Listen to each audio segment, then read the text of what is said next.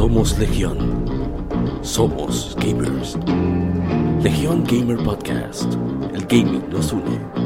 Las informaciones más interesantes de la semana. Fechas importantes de la industria. Curiosidades.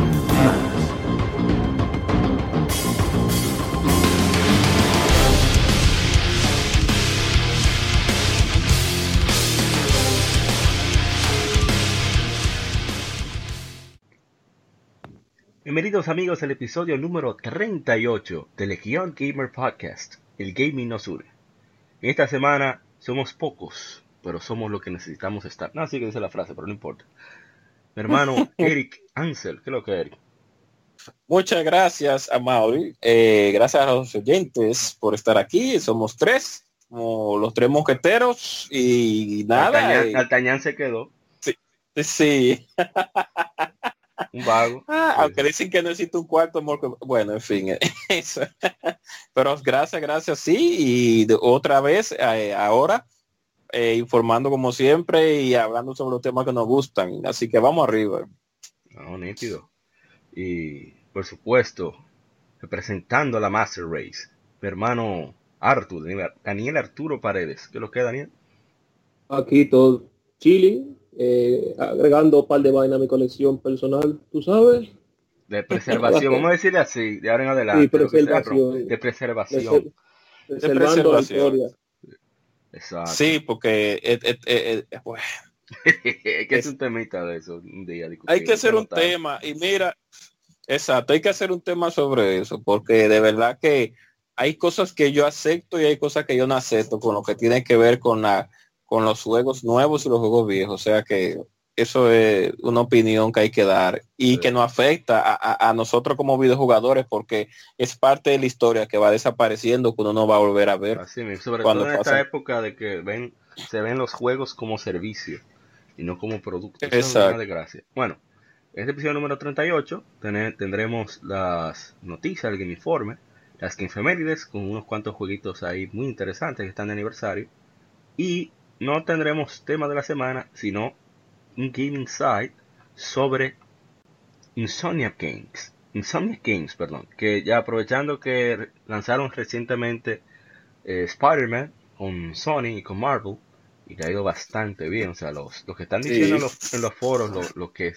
tienen información, es algo impresionante. O sea, no, qué bueno, qué, bueno. Y eh, y de, eso, eso, es lo que tendremos de contenido.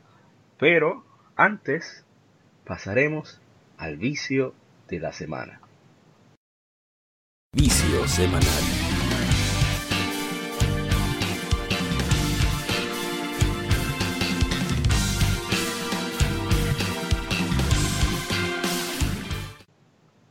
Señor Eric, ¿usted qué viciado esta semana?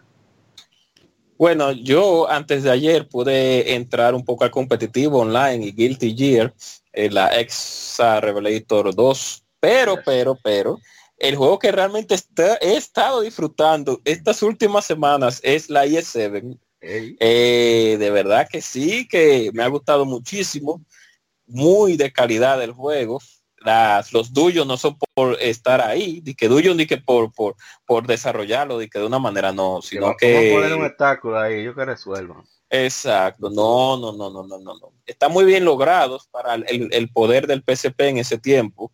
Inclusive la batería yo creo que se gasta más rápido con ese juego. Nada más con el audio la gata.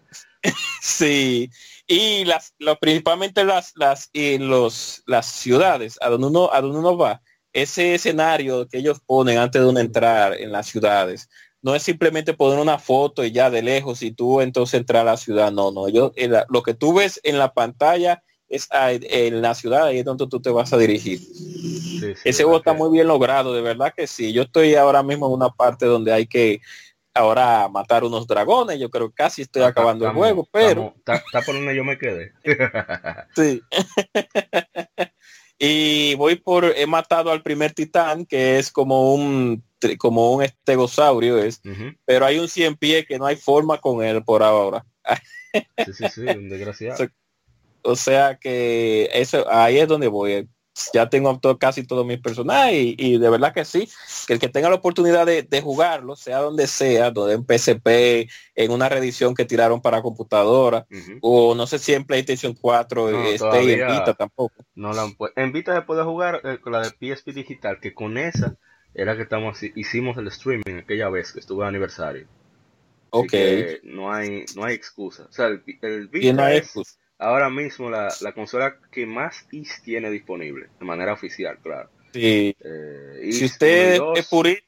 Sí, IS 1 y 2, eh. Oath Felgana, remake de la 3, Memories of Zelda, remake de la 4, la 7, la Is Origin, que como si fuera la 0, o sea, la precuela, y, eh, y por último Is 8, la Crimosa of Dana, que es un juego bellísimo también.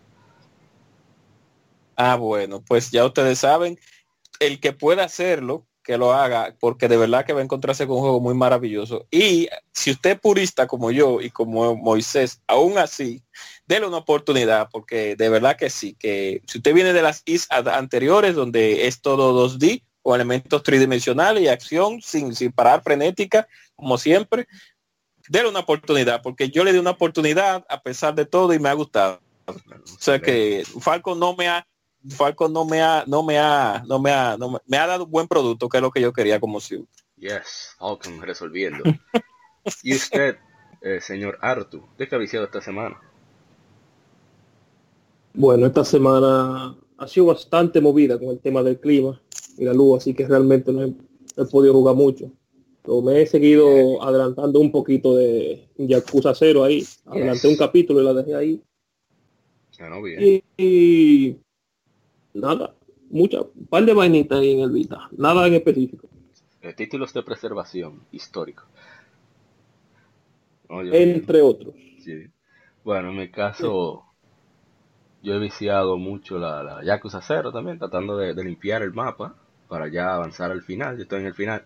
Acuérdate, Arthur, de, hacer la side story, lo, lo, que va a salir después. No lo dejes pasar, con eso que en verdad se, se pompea el personaje como es y por supuesto Rocket League y Trails of eh, Blue. sería la que va antes de Trails of Cool ya lo he dicho varias veces. También retomé un poquito de que hubo unos apagones fuertes aquí y me puse a jugar un poquito de la Mario Luigi eh, Dream Team, la primera de tres días. Y por supuesto Ratchet and Clank eh, Going Commando en el PlayStation Vita, que la tengo casi ahí a par de esquina del final a ver si comienzo mi favorita de PlayStation 2, que es Up Your Arsenal. Que tiene un nombre bastante... Up Your Arsenal. bastante me gusta, me gusta la, el nombre de la versión de PSP y que el tamaño importa. Ah, sí, sí. Size, matters. Sí, sí, sí. Esa gente tiene un humor terrible. Y de eso vamos a hablar ahorita de, de en el en Gaming Side sobre, sobre ese, esa parte, ese toque que le da siempre Insomniac a su juego.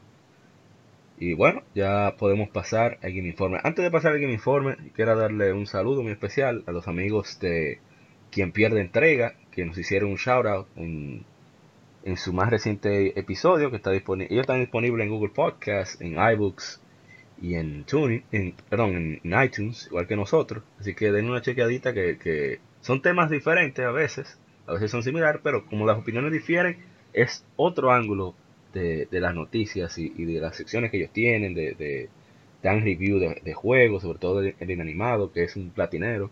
Así que es muy chévere la, la, la, dinámica que tienen ahí también, así que se lo recomiendo bastante. Y bueno, pasemos ahora al Game Informe. Game Informe, las informaciones más interesantes de la semana.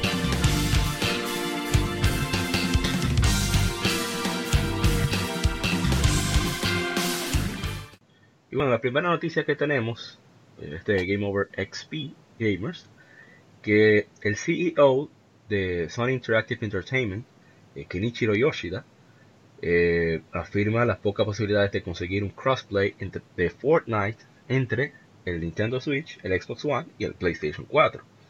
En un evento le hicieron varias preguntas al CEO y entre ellas son una que decía algo sobre crossplay de Fortnite entre consolas de las otras compañías, lo que Yoshida-san respondió. El cross-platform, nuestra forma de pensar es siempre que PlayStation es el mejor lugar para jugar. Fortnite crea su con PlayStation 4 y es la mejor experiencia para los usuarios, según creemos. A esto también se tomó la molestia de comentar sobre los juegos que mantienen crossplay con la plataforma de PC, terminando con, así que decidimos basándonos en cuál es la mejor experiencia de usuario. Esa es nuestra forma de pensar para, para la plataforma cruzada. Eso nos da a entender dos cosas. Una, la cual lo hace creer que la experiencia obtenida en otras plataformas es mala o peor que la de PlayStation 4. Y dos, no le gusta la competencia, aunque la competencia sea lo más sana posible. Creo que la competencia con Nintendo y Xbox es una situación saludable. Bueno, eso, ya, ya vamos a opinar. Eso es como la Ah. famosa frase que utilizamos en el béisbol de República Dominicana. El que gana es el que goza. y me da trepito. Sí. Ok, digamos, parece que ellos chequearon los números que tienen. Y que, ok, no tenemos crossplay, déjame ver. Oh, pero la- las ganancias están igual. Ok, no importa. Entonces, Ujú. eso es así. Esto es negocio. A veces se nos, se nos olvida un poquito eso. Que lamentablemente esto, Bueno. es, esto es con números que se mueve. Y, y su posición es esa. Yo insisto que estoy completamente en contra de que te bloqueen tu cuenta para exportarla a otra plataforma. Eso sí, de verdad que la gente tiene toda la razón de patalear. Si yo fuera un jugador muy asiduo de Fortnite que tiene varias plataformas, definitivamente yo dejara de, de- invertir en, PlayStation. Pero como no soy jugador de Fortnite, no me importa. Entonces, bueno, esa es mi posición al respecto. Pero el crossplay es algo opcional. O sea, Sony lo intentó hacer con Microsoft, con Final Fantasy eh, 14 y otros juegos. Microsoft dijo que no, con el Xbox 360. Entonces, ahora se revertieron los papeles, ahora PlayStation 4 está arriba. Entonces no les interesa el crossplay con las demás plataformas. Eso es desde mi punto de vista lo que sucede. No sé ustedes qué, piensan al respecto. Bueno, eso es un tema. Bueno, se puede. Es picante, porque realmente ambos, eh, los jugadores, lo que más les gustaría es que hubiera un juego, ya sea de, de, bueno, de disparo principalmente, que sea equipo por, por consola. ¿Tú te imaginas un, sería un evento así en, en un, un juego X de tiro? sí. PlayStation versus Xbox, la batalla Versus decisiva. Nintendo. Yes. Sería bien. que sea un- ¿qué te digo? Un, un equipo como de 100 gente o más, todito en PlayStation contra un equipo de 100 gente, todito en Xbox. Oye, eso sería la verdadera y única console war de verdad. Así mismo. Eso sería hermoso, eso es lo que quieren, pero lamentablemente por ahora no se va a poder. Eh, en cuanto a la a los algunos juegos que tienen crossplay en, en cosas, en PC con Xbox, digo con, con PlayStation 4, es, es por decir que están, que están juntos. Por ejemplo, Street Fighter 5 no hay ningún tipo de, inter- de interactividad entre un jugador de, de PlayStation 4 y PC. O sea, tú no, No, y- puedes escri- mandarle un mensaje personal, Ni, ni, ni Rocket League. ni siquiera hay chat de voz, ni, ni siquiera, ni siquiera hay chat de voz, una cosa que, que estaba en Fighter 4, el 5 no, no tiene hoy todavía. Y nada, eh, apenas se puede jugar, más nada. Sí, Exacto. O sea, comunicación. eh, es lo que iba a decir, lo que dijo Daniel. Hay varios juegos que están cross, pero vamos a poner el caso de Street Fighter 5 principalmente, donde hacer el cross con PC, parece que ellos o no han querido buscar la fórmula de cómo mejorarlo, o simplemente la, el cross de ese juego no es posible por asuntos de mal funcionamiento en las peleas online. no diría tanto funcionamiento, yo diría que es voluntad. Sony no Sí, exacto. Entonces, nosotros tenemos... sí, No, no, diga, diga. No, no, dígalo usted, yo lo estoy diciendo. Ah, Ah, ok. Nosotros tenemos que entender que las compañías o las, las creadoras o las, las empresas que nos dan los soportes, dígase Sony, Microsoft Nintendo, son compañías que son eh, capitalistas y son compañías que van a buscar siempre lo mejor para eh, lo mejor para su, su convenir, su convenio. O sea, El efectivo. Exacto, entonces el efectivo. Entonces uno tiene que estar consciente de que a ninguna compañía, como hemos dicho anteriormente, le va a gustar de que un juego que sea multiplataformero tú tengas la elección de jugar de con una persona de otra plataforma o eh, entre otra porque no habría sentido entonces comprar tu consola. Eso es una realidad. O sea, si el mismo juego sale para la misma consola y tú tienes la oportunidad de poder jugar eh, tanto en Xbox como en Play, tú te vas a ir por otro factor ya, tú no vas a decir, no, bueno, ese juego, ese juego eh, yo lo quiero comprar eh, en PlayStation. No, tú vas a decir, bueno, me da igual comprarlo en Xbox PlayStation porque al fin y al cabo voy a jugar con la misma gente. O sea, Exacto. eh, hay, discúlpeme, hay opiniones divididas con eso. Yo acepto lo del, el- lo de lo, un parte, lo que dijo Yoshida fue. Sí. sí, eh, de que de que ese no es su, su, su modelo de negocio. Lo que no concuerdo con él es que él diga que es donde mejor se juega, sino que no es su modelo de negocio hacer crossplay. No, o sea que hay que, tú sabes que se van a tirar brillo, porque claro, no, lógico, pues, eh, eh, de eso se sabe, pero yo no te lo digo para que la gente comprenda de que, de que a pesar de que el, el juego se juega bien en casi todas las plataformas y puede ser que hasta en Xbox por asuntos visuales se juegue exacto. mejor como en el Xbox eh, One X. One X. a pesar de todo, exacto. Y tal vez el servicio de Microsoft sea mejor en ese aspecto, en el, en el asunto online puede ser, Sí. como antes en el Evo 360, no sé ahora, no estoy tan informado.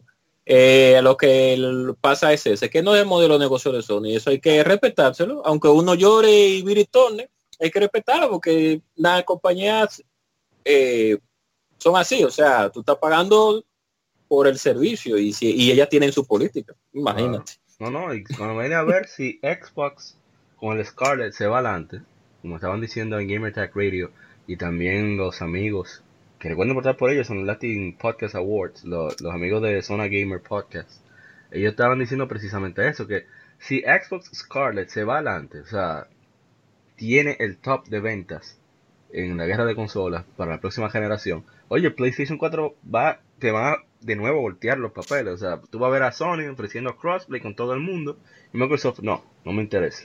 Yo soy el, que- el que gana es el que goza.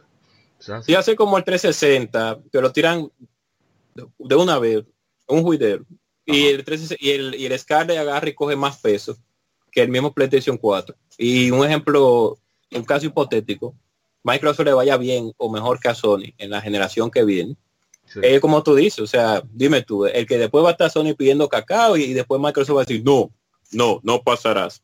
Ajá, exactamente. Ese mismo es. Y después la gente se va a quejar igual, pero bueno. Y, y el problema es la, la, la coherencia de acción. No, tú no haces nada con estar gritando si tú no mueves, si no causas el cambio. O sea, y repito, si yo fuera jugador de Fortnite, tengo un Switch, tengo mi PlayStation 4, y no me dejan jugar con mi cuenta de, de Epic, porque no es de Sony, es de Epic la cuenta. Mi cuenta de Epic, no me dejan jugarla en el Switch. Óyeme, yo dejo de jugar Fortnite en Switch, en- perdón, en PlayStation 4. Y hago huelga, o sea, pero la gente sigue consumiendo ahí. Que es por eso que no lo hacen, porque quieren que el, el gasto en el juego le toque un porcentaje alto a Sony. Y ellos no Pero quieren. claro, Sí, entonces es por eso, es efectivo el asunto. Pero no, vamos a seguir con la siguiente noticia, no quedarnos ahí. Eh, las ventas totales del hardware de Switch en Japón ya han pasado más de 5 millones de unidades para el 2 de septiembre, con un total de 5 millones 7.368 unidades desde eh, su lanzamiento el marzo 3 de 2017, de acuerdo a, las a los datos de venta proporcionados por Famitsu. La- la- los juegos mejores vendidos en Japón para septiembre de 2 de este año son Splatoon 2 con 2 millones, más de 2 millones de unidades, Super Mario Odyssey con 1.700.000 unidades, perdón, Splatoon 2 con más de 2 millones y medio de, uni- de unidades, Super Mario Odyssey con 1.700.000 unidades, casi 800.000, Ma- Mario Kart 8 Deluxe con 1.738.000 unidades, Legend of Zelda Breath of the Wild con 1.065.780 unidades y Ki- Kirby Star Allies con más de 591.000 unidades. O sea, excelente la- las ventas que está teniendo el Switch en Japón. Vemos que, como siempre, los juegos más vendidos son y seguirán siendo de Nintendo. Así que vamos a ver cómo, cómo le sigue yendo con, sus lanzamientos y las ventas. Que este año como Nintendo ha estado un poquito rezagado con los lanzamientos. Así que nada, tocará ver. Vimos con otra noticia, ¿cierto? No vamos a opinar mucho sobre eso. Eso es simplemente son datos. Eh, ah, sí, pero, pero, ah, pero, Dale, dale, dale. eh, discúlpame, que era que tenía, le puse en mute. Ah, Iba a decir algo, pero rapidito. Yo me siento bien contento con Nintendo en el, en el sentido de las ventas, porque si volvemos, vamos, vamos, si volvemos a entrar al pasado, vemos que Nintendo estaba muy rezagada. Es verdad que Nintendo se hace su propia competencia con su mismo juego, eso lo sabemos. que por eso mucha gente no, no le gusta tirar juegos para allá porque dicen, yo voy a pelear con la misma gente que, crean las consolas y, entonces, eh, eh, ¿cómo le voy a ganar? Pero no, eh, uno tiene que saber que, que, Nintendo también hace su juego de calidad.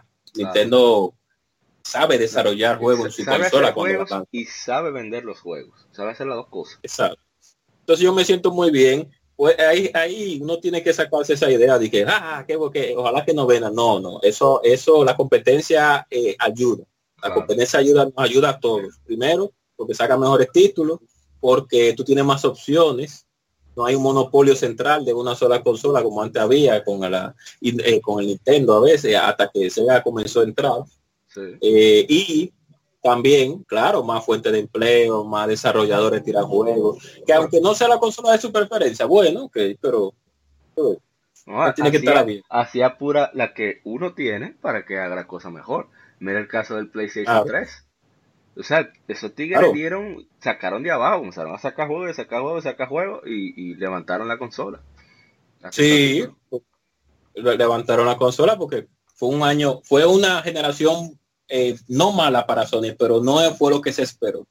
Y cogieron su pelita con el 360, el 360 lo tenía cogiendo lucha, porque sabemos que la consola no venden porque la, lo que sea la consola, sino es por los juegos. Eso es lo que hace una consola. exactamente. Tú puedes tener la consola más poderosa del planeta Tierra, pero si no tienes juego, olvídate. esa puya, esa puya, No, vamos a pasar a, menos Artu, ¿vas ¿quieres decir algo? Vamos a la siguiente. Bueno, ¿qué te digo?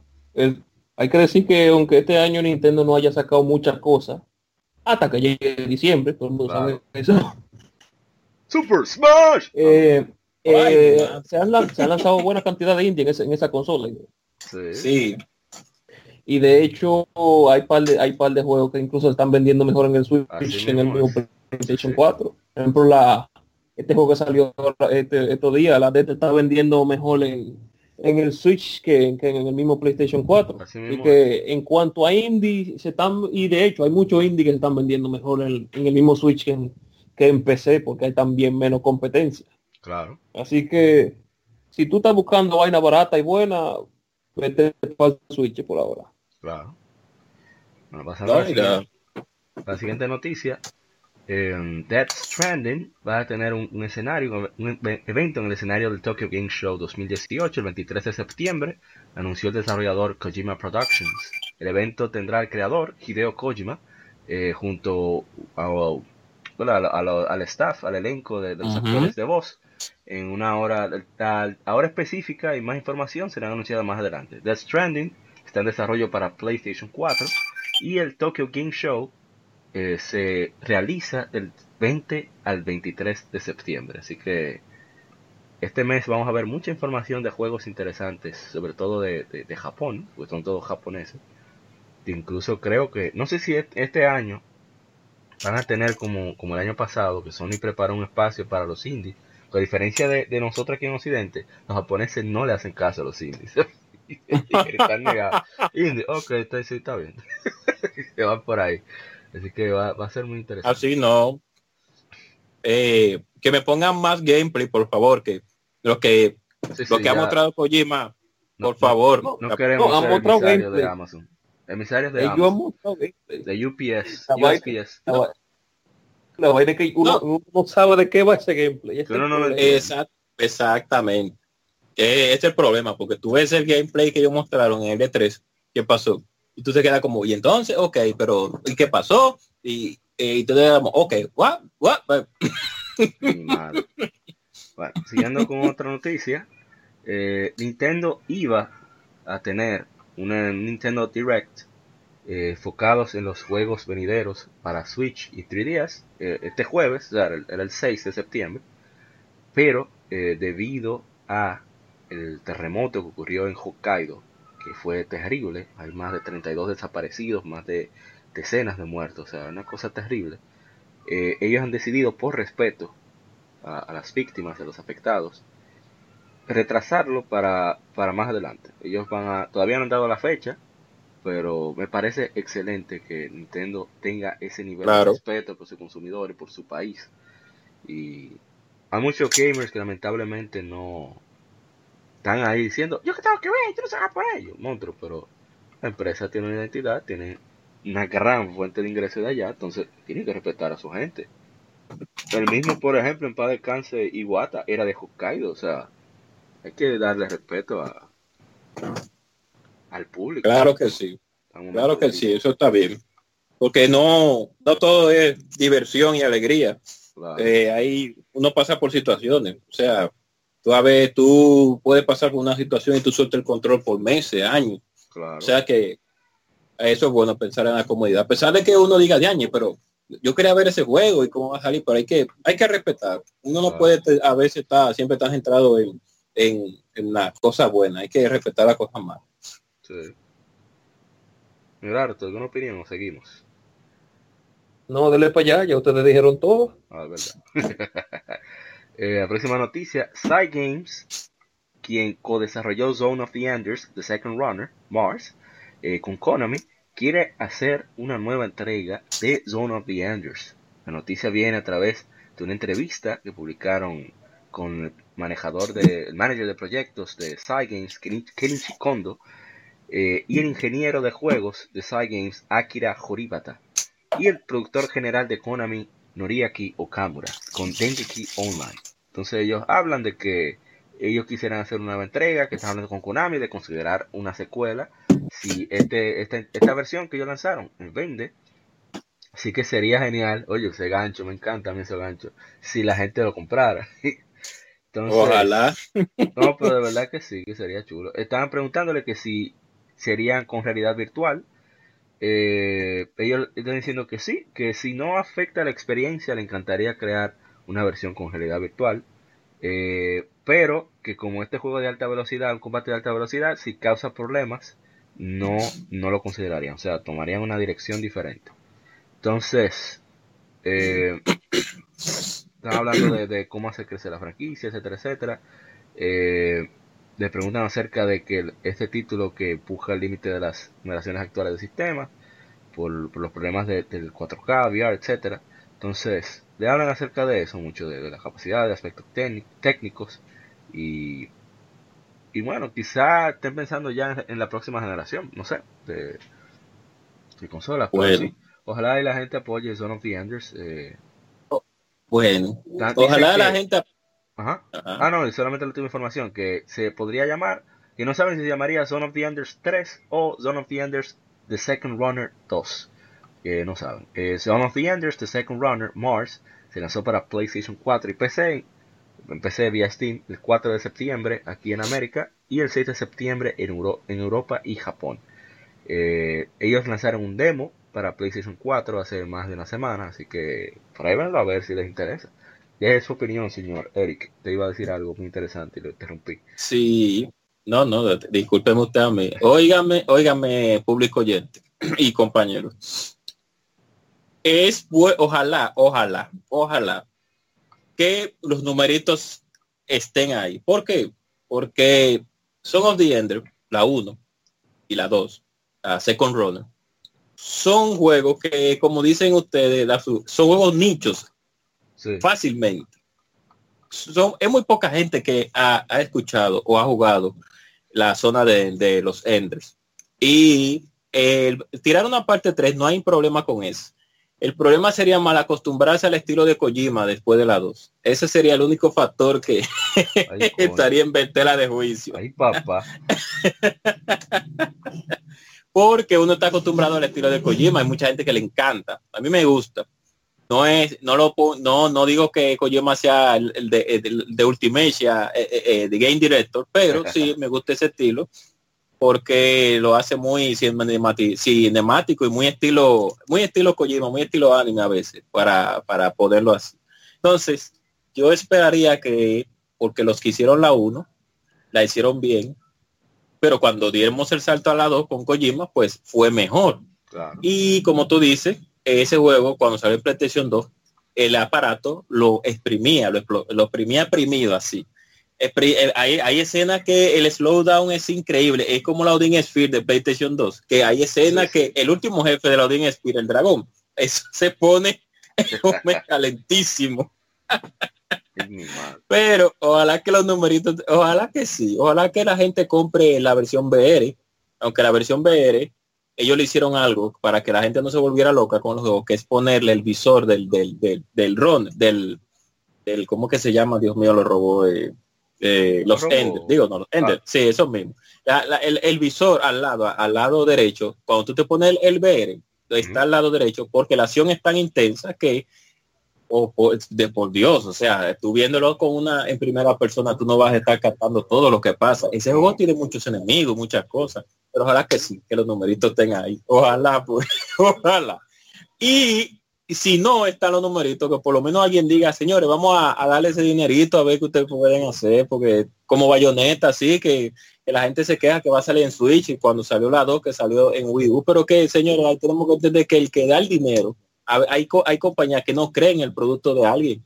Y hay otras que sí, hay otras que dicen, no, yo te voy a dar dinero, vamos a hacer un riesgo. y hay, hay a veces que se hacen inversiones, no tanto por ganancia económica, sino de, causar interés en, mantener la atención. Y hay, hay mucho, por ejemplo, nosotros, no estamos en ese negocio, como que decimos, pero ven acá, pero ese de policía no, es una forma de a largo plazo mantener la atención de la gente y, de darle más valor a largo plazo al aparato.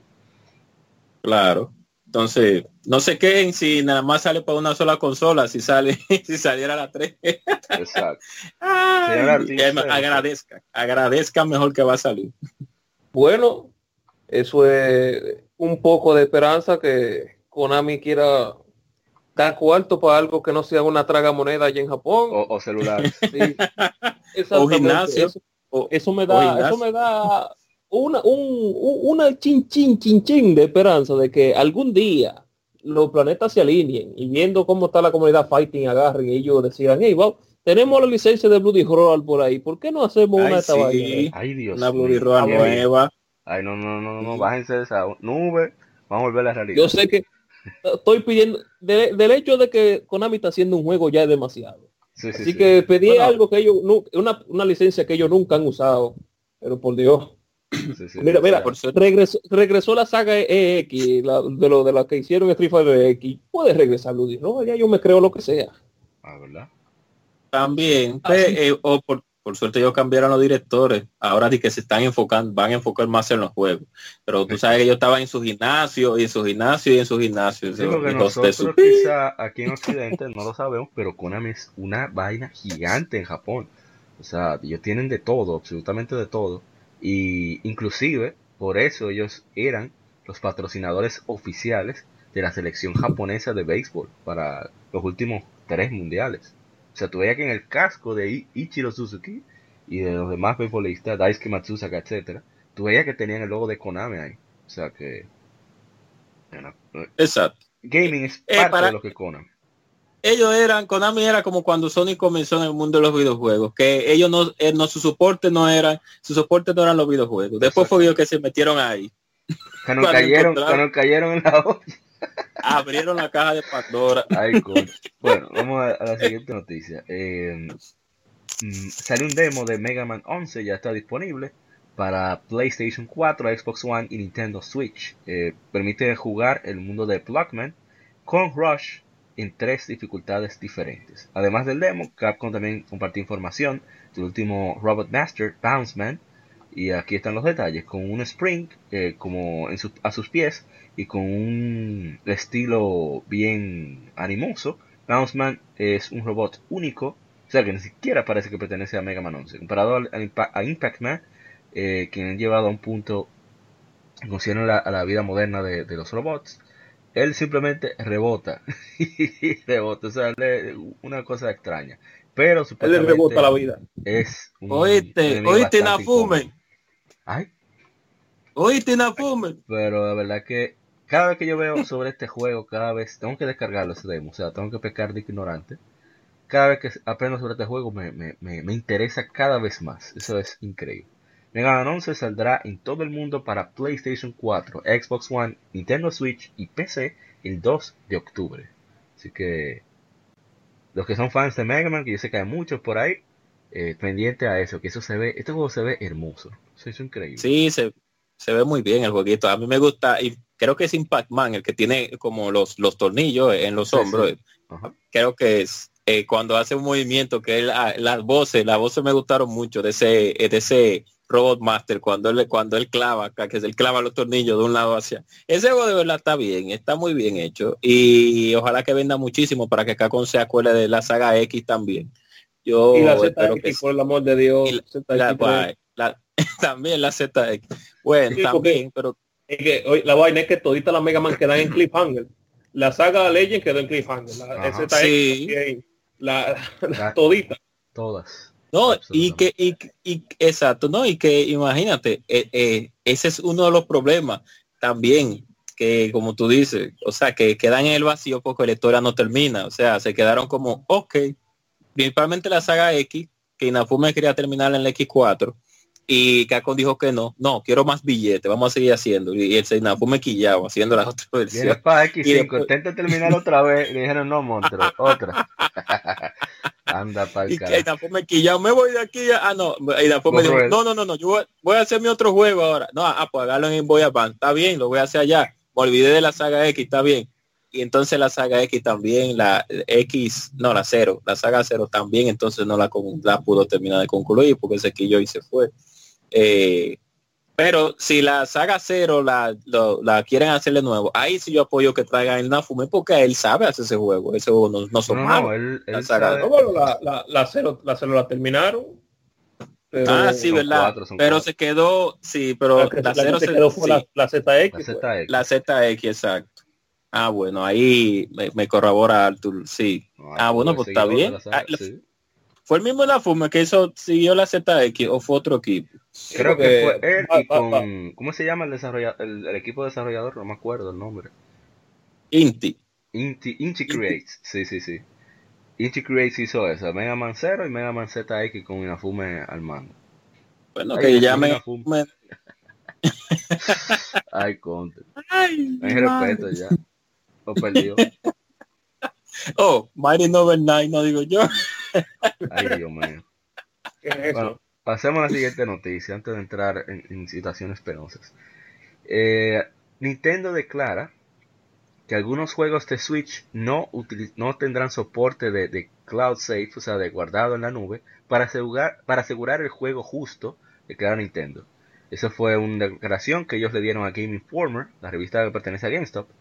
Y Nintendo dijo que que entonces algunos juegos podrían hacer posible eh, recuperar algunos objetos, cambiarlos a, enviados a otros jugadores o hacer trampas cuando se trata del ranking multiplayer online. Actualmente Nintendo Switch no tiene el, Cloud Safe, no puede ni siquiera transferir archivos vía USB, pero el Switch pronto tendrá Cloud Saves vía, vía a través del servicio de membresía Premium Online. El problema es que no es para todos los juegos los próximos juegos de, Nintendo Switch, Pokémon Let's Go, Pikachu e Eevee, no tendrá soporte para Cloud Saves, por ejemplo. Tampoco el, multiplayer, el shooter multiplayer competitivo Splatoon 2. Y eso no es todo, como descubrieron los miembros de Resetter, algunos juegos third party como FIFA 19 y Dark Souls Remastered tampoco tendrán soporte de Cloud Save en Switch. Entonces aquí está la, la declaración completa, la declaración oficial.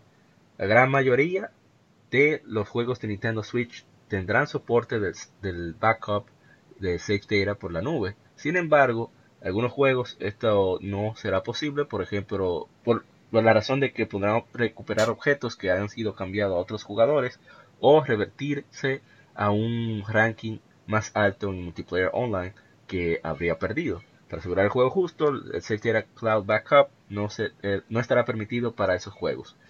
Asegurarse de que esos backups no puedan usarse de manera injusta, afecte los rankings multiplayer online, no será posible usarse en Splatoon 2. Eso es el mensaje que yo no entiendo. Yo encuentro eso. Bueno, arranque usted. los, hackers al pecho, seguro, por eso. Sí, sí. Está medio pendejo, porque hay juegos, por ejemplo, el Street Fighter 5 tiene un sistema de. Tiene como dos sistemas de, de progresión. Está el sistema offline y el sistema online todo lo que tenga que ver con, con lo que tú hagas online se queda se queda en los servidores de Capcom y todo lo que tú hayas hecho por ejemplo los endings de modo arcade se quedan offline sí, por ejemplo Ajá. yo estaba depresivo, creo que fue mitad de año, no sé, porque tuve un problema con el, mi PlayStation 4 y no podía recuperar mi, mi archivo de Rocket League. Entonces, todo, todo lo que yo conseguí no lo iba a tener. Pero recordé que yo había bajado mi archivo en el PlayStation 4 de, de- de uno de mis mejores amigos y fui para allá a copiarlo USB. Digo, bueno, voy a, voy a tener la, la mitad de lo que yo tenía, pero por lo menos voy a tener la mitad y no nada. Claro. Entonces, cuando yo agarro y, me, y copio mi save file y pongo el juego, sucede que el servidor de Rocket League me actualizó todo lo que yo tenía. es una cosa increíble. Ah, Entonces, Exacto. Eso, eso se puede hacer del mismo servidor del juego, entonces no entiendo cuál la... Ya si Splatoon, en un caso específico, ya se hizo que tu progreso online se quede en la consola, entonces ya eso sería problema de Splatoon, no, no de lo, no del de, de- Nintendo en sí. Entonces, Pero ellos no quieren gastar dinero en servidores porque mira, las Battlefield tienen un sistema con el, con el, con en Origin, que hay veces que tú dejas de ganarte un ejemplo, una, un arma, o dejas de ganarte una estrella, una medalla. Y si se te, si, si tú trasladabas el juego a otro, a otra, a otro disco duro o otro amigo quería compartir el juego o X, ellos tienen su sistema de cloud, eh, de cloud eh, eh, eh, safe que no te lo no te ponen todo los lo que tú tuviste antes de la última grabación de la última ah, de la última grabación que hicieron ellos allá en su servidor o sea. Entonces si tú te, no si tú te ganaste una pistola y no terminaste la partida un ejemplo eh, no eh, en el caso de Battlefield 3 voy a poner un ejemplo el juego no te la graba pero si tú un ejemplo terminaste tu partida y te ganaste tu pistola ya automáticamente ya tú la tienes ahí en la próxima en la próxima eh, act- actualización de tu de tu gra- de tu de, de algo de lo que tú grabas o sea que Claro. yo creo que Nintendo no quiere gastar cuarto a eso seguro claro. no está en gastar dinero en servidores en computadora prendida 24 horas haciendo nada Ay. Ay, mi madre. Bueno. No, pero este servicio, bueno, dando la, espera, terminar de dar la información. El servicio de Nintendo, que es 20 dólares al año, eh, se lanzará a mitad de septiembre, o sea, ya estamos ahí, a una, a una semana prácticamente.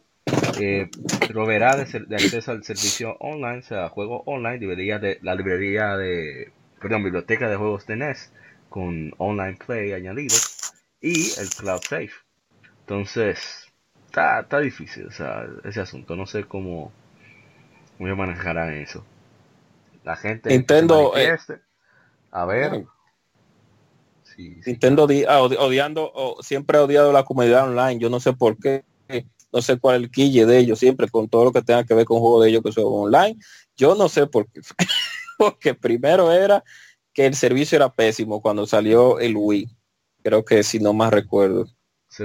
después era que tenía limitantes la que el, el chat de voz lo eliminaron para Splatoon para que el bullying no fuera intenso en cada partida. Qué fuerte, qué fuerte. Y lo, y lo, lo, lo malabares que había que hacer para uno comunicarse por, por, por en el, Ay, en el Dios mío, sí, sí. No, porque no, tú venías de para sabes. loco, ¿qué es lo que fue bloqueado? No entendí lo que dijo. Un mo- moderador no sabía español. Borrado y advertido, pero en una ficha. Ah, Dime tú, entonces. Era pa- como para que tú no jugaras online, cero, se- será una compañía tan grande, Pero no, una compañía tan grande, no, hombre. la gente, los usuarios de Switch tienen que manifestarse. Eso es lo que genera los cambios. Son los primeros que, que se- que dicen que todo está bien. Entonces dime, Oh, Oh. el, que, el, el que, el que se queja siempre son los, son los de afuera y dicen, ah, no, que tú eres un hater. Es sigan lo, sigan lo suyo.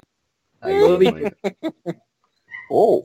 Bueno, ya hasta aquí las noticias que me informe. Ahora pasaremos a las Gamefemérides. Ay. Game Femérides. Aniversarios de juegos y consolas.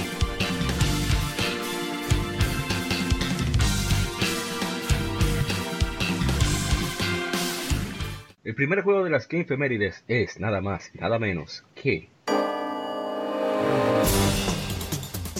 Metal Gear. Ay. Hace 20 años lanza en Japón Metal Gear Solid. Es un juego de acción, aventuras y sigilo desarrollado por Konami Computer Entertainment Japan para el primer PlayStation. El juego dirigido y producido y escrito por Hideo Kojima y sirve como secuela de los juegos de MSX2, Metal Gear y Metal Gear 2 Solid Snake, en los cuales también trabajó Kojima. El juego sigue a Solid Snake, soldado que se infiltró en instalaciones de instalaciones con armas nucleares para neutralizar la amenaza terrorista de Foxhound, una unidad de fuerzas especiales renegado. Snake debe liberar a dos rehenes, el líder de DARPA y el presidente de un fabricante de armas, confrontar a los terroristas y detenerlos de lanzar un ataque nuclear. Las escenas cinemáticas fueron renderizadas usando el motor con gráficos del juego y actuaciones de voz usadas durante todo el juego. Metal Gear Solid fue bien recibido, con más de 6 millones de copias distribuidas, consiguiendo un promedio de 94 de 100 en Metacritic. Es referido como uno de los mejores y más importantes títulos de la historia, y ayudaron a, popularizar el género de sigilo. Su éxito llevó al lanzamiento de una versión extendida para PlayStation 1 y PC, Metal Gear Solid Integral, y un remake para GameCube de Nintendo, llamado Metal Gear Solid Twin Snakes, el juego tiene numerosas secuelas, precuelas y spin-offs, incluyendo varios juegos, dramas de radio, cómics y novelas. Metal Gear. Hermano, un poquito. Mi hermano Lewis Castillo de Gamers RD eh, nos escribió y nos puso por este juego mi razón de ser gamer. O sea, ya tú sabes, que hermano, después de ahí todo está dicho. Nítido. ¿Qué te puedo decir? Ah, terminaste con, nuestros amigos que comentaron. ¿Sí? Eh, eh, Daniel, Arthur, eh, eh usted primero ahí, porque yo me voy a playar un chile. mío, ¿qué decir de Metal Gear? Yo, primeramente, en su, en su tiempo, yo lamentablemente era de los fanáticos de, de Symphony Filter. Principalmente porque a mí me dieron el, disco, a mí me prestaron solamente el disco 2 y el disco 2 solamente tenía la VR Mission y que ya tú puedes ya, sí. Eh, pero después cuando yo conseguí mi, mi PSP yo logré conseguir ese, ese juego ah, en su totalidad. Por cierto jugué la versión en español el la única versión de Metal Gear que está en varios idiomas. Y tengo que decir que es uno de los pocos juegos que en verdad se oyen tan bien como en inglés en español quien le da la voz Snake es ustedes tienen que buscar buscar escena de ese hombre ese, ese, juego tiene un doblaje hermoso en español. ¿Y qué te puedo decir de, de todo lo, todas las cosas que pasan en ese juego? Cómo ese juego rompe la pared contigo a la hora de buscar cierto código, cierto código, cierta frecuencia. Te, ponen te, lo, te lo dice que en tu cara y al, mismo tiempo tú no sabes qué es lo que tienes que hacer. Eh, cómo tú tienes que, eh, los malabares que tú tienes que hacer para ganar a cierto, a cierto voz. Oye, lo que pasa, todas esas conversaciones tan serias para un videojuego de, del 98, oye, esos son demasiados, ese juego tiene demasiada vaina para uno comentar. Ya lo sabes. Bueno, eh, de, de Play 1. Eso, eso tiene que jugar. Si usted tiene un Play 1, tiene que jugar eso. Y ya. No voy, no voy, no quiero, no quiero explayarme tanto porque yo quiero, yo quiero que el que todavía a esta fecha, a, su edad, no ha jugado ese juego, tiene que agarrar, aunque sea la de GameCube, que está más, más exagerada que el diablo, pero sí, sí. quiera se disfruta. Pero este es, y no, no ha envejecido tan mal ese juego tampoco, a pesar de que salió hace tanto tiempo. Todavía se puede jugar muy bien, tanto en Play 1 como lo que sea. Saluda a mi hermano eh, Juan, Juan Recio, le decimos el Johnny que él fue a la pulga a comprar un GameCube para jugar de Twin Snakes. Ya tú sabes. Hombre está en eso. No, ya, solamente eso, sí. Oh, ¿qué puedo, ya para decir rapidito? Eh, señores, bueno, venimos, nosotros lamentablemente no pudimos jugar Metal Gear Solid 1 eh, ni 2 en MSX, esa computadora personal de Sony, pero sí los que son un poquito más viejitos, pudieron jugar la 1 de Nintendo y jugar la 2, que no fue un producto directamente de Kojima en ese tiempo, sino que fueron un grupo de personas que Konami, cuando vio que el juego en Nintendo, la parte 1, pues fue, se viralizó, pues decidieron hacer una contraparte. Kojima supuestamente no quería hacer la, la parte 2 en MSX, pero el uno de los que desarrolló el juego, dígase la 2 de Nintendo, que no es oficial desarrollada por eh, Kojima Producción, le dijo a Kojima que hiciera la continuación. Exacto, la, la continuación real. Y Kojima hizo la parte 2 en el sistema MSX de Sony. Entonces, hasta ahí la historia novela en Japón. Nosotros aquí en Estados Unidos nos quedamos con Metal Gear Solid 1 y Metal Gear, de Metal Gear, mejor dicho, de Nintendo la 1 y Metal Gear 2 de Nintendo. Nos quedamos hasta ahí. Vino el Super, vino el 64 y la gente preguntándose dónde está, qué pasó con Metal Gear, esa saga. Que por cierto, habían dos carátulas, una de Ultra Games y una de Konami y de un momento a otro, no sé a quién se le ocurrió en Konami, dijo, bueno, pues vamos a darle el dinero a Kojima para que haga esta versión para PlayStation. Cuando ese juego salió en el 98, con ese, esas cinemáticas, el ambiente y los personajes principales. Y la, el nivel de actuaciones. Exacto. El nivel de actuaciones y esa seriedad que Kojima le dio a ese juego, aunque prácticamente muchas de las cosas que tiene ese juego la tiene la parte 2 de MSX, pero nosotros no conocemos ese juego, pueden buscarlo y algún día ver una reseña de cómo era, pero en fin. Eh, yo creo que eh, la 1, espera, déjame sí, yo creo que la 1 y 2 se, salieron para la Metal Gear Solid 3 Subsistence de PlayStation ah, 2. Sí, creo que, creo que se puede jugar ahí y creo que también en la, en, la, en la collection de PlayStation 3 por esa misma razón. Ah, ah bueno, ahí pueden jugarla, pero no, eh, exacto, pero se, se, habían quedado en Japón, no teníamos información sobre eso. En, fin, retomando Metal Gear Solid, los enemigos y la forma de tú eliminar a los jefes de ese juego. O sea, es, cada jefe en ese juego es tan diferente y el, el, el, el sistema de, de, envolvimiento con cada uno de ellos es tan como tan compenetrante, principalmente con la batalla de, Psycho, de Psycho Mantis y con la batalla del ninja, que tú quedas como, ¿y qué es esto? O sea, ¿qué? Eh, eh, estamos hablando de un juego del 98, que los juegos no eran considerados como algo como tan importante como ahora. en ese, tiempo eh, habían juegos, eran juegos que habían de mucho renombre, pero no ese, ese ese, juego así como de esa manera tan adulto, interpretado exacto no no impactó y nada y, qué bueno que ese que Metal Gear Solid vendió bastante bien y que Kojima ahí comenzó a seguir sus otros proyectos.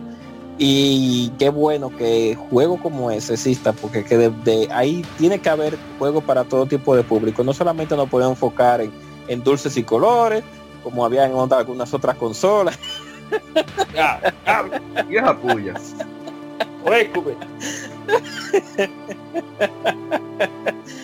El público va creciendo y la compañía tiene que entender que el que jugó Nintendo ya es un adulto, ya no un niño. Ay, Ay, Dios mío. No, no, no. no, busca otras cosas. Yo ni sé es más, se va a quedar. No fuimos. ¿Nos vamos al otro juego nos quedamos con Metal No, no. por cierto, hay una versión creada en, Unreal Engine 4, creo que es el intro de la Metal Gear Solid de PlayStation. Excelente. O PCX o PCX, no sé por qué Sony le puso PC, ya uno le llama PCX, pero así es que, en fin, y que muy bien lograda que está. Es cortico, pueden buscarlo en YouTube eh, y lo van a disfrutar porque también está muy bien hecho. Metal Gear Solid es un juego que todo el mundo debe de jugar en, lo, en la consola que sea. Jueguelo. Si puede jugar la Twin Snake que la hizo eh, Konami con Silicon Knights, muy buen juego, excelente de remake, excelente y mira que en Cubo tiraron algún, uno que otro remake. El, remake de la Resident Evil 1, eso es magnífico. el que pudo jugar eso. Pero bueno, nada que decir. Eh, Kojima siempre hace su buenos buenos trabajos. Muy eh, eh, muy sobrevalorado, pero pero la verdad es que es bueno. Pero, es, buen director. Sobrevaloración. Sí, sí, exacto. Se sustenta en los juegos que él ha creado como la saga Podcast, que casi nadie la conoce. Eh, Sí,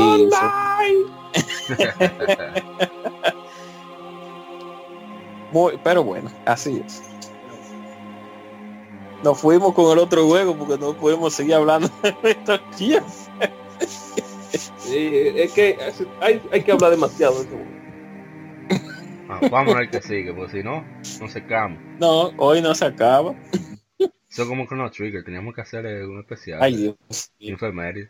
Sí, hay, hay que hacer una efeméride con nada más de Metal Gear solo. Bueno, siguiendo ¿verdad? con el próximo juego. Un juego para mí espectacular. Aquí viene. Hace 5 años se lanza Rayman Legends. Un juego de Mm. plataformas desarrollado por Ubisoft Montpellier Studio y publicado por Ubisoft. Es el quinto título principal de la serie, de la serie Rayman y es secuela directa de Rayman Origins. El juego fue lanzado para Microsoft Windows, Xbox 360, PlayStation 3 y Wii U de Nintendo, ah, y un mes después en PlayStation Vita. Las versiones de PlayStation 4 y Xbox One salieron en febrero de 2014 y el port para Nintendo Switch, titulado Rayman Legends Definitive Edition, fue lanzado en septiembre de 2017. Rayman Legends fue anunciado en el E3 del 2012 para Wii U y se tenía planeado su lanzamiento junto al estreno de la consola. Sin embargo, el juego fue retrasado y salió para varias plataformas debido al fracaso comercial con Zombie U. Rayman Legends recibió clamor de la crítica en su lanzamiento. Los críticos elogiaron los visuales, el diseño de niveles, el control, la banda sonora, el gameplay general y la gran cantidad de contenido. Algunos críticos hasta, hasta dijeron que es uno de los mejores juegos de plataformas jamás hechos y ganó varios premios de varias publicaciones de videojuegos. El juego tuvo ventas precarias al inicio, pero con el tiempo fue vendiendo mejor y contribuyó a las ganancias de la compañía un año después. Rayman Legends. Eh, Carlos de la Rosa nos dice, que está en nuestro, grupo oficial, nos dice, maravilloso juego, es su precuela, dos de los mejores plataformas 2D que he jugado. Mis secciones favoritas sin duda fueron las rítmicas, de verdad que se curraron ahí. Y sí, sí, en verdad, es uno para mí de los mejores juegos que se han hecho. O sea, en general. Es impresionante el nivel de detalle, los visuales son maravillosos. Son a ser de esos juegos timeless que no pasan de moda. Eh, porque se va a poder jugar siempre, de, de lo bien que se ve y lo detallado. La música Sí. fue, fue grabada por la Orquesta Sinfónica de Filarmónica de Macedonia, o sea, que son de Medio Oriente, y los programadores, la mayoría, eran marroquíes, o sea, son detalles interesantes del juego. Y de verdad que sí. No, de esa opinión, porque después me quedo yo, yo vuelvo ahorita. No, no, yo sé, yo sé.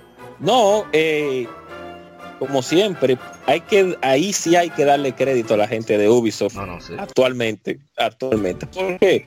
Porque cuando salió Rayman en el en primero, vamos a poner el- la versión más actualizada, Ah, que salió en el tiempo, que salió en el 95. Ah, no, déjalo que ahí. fue la Rayman. la efeméride del año que vi- del la semana que viene. Ya está, ya está Ah, no, pues seteado. está bien. Ah, no, pues está bien. Ah, no, voy- no voy a hablar de eso entonces. Pero en fin, cada juego que sale de Rayman, sea tridimensional o sea 2D, y principalmente este, que el nivel de calidad gráfico 2D es extremadamente genial y brutal, siempre son juegos que son buenos.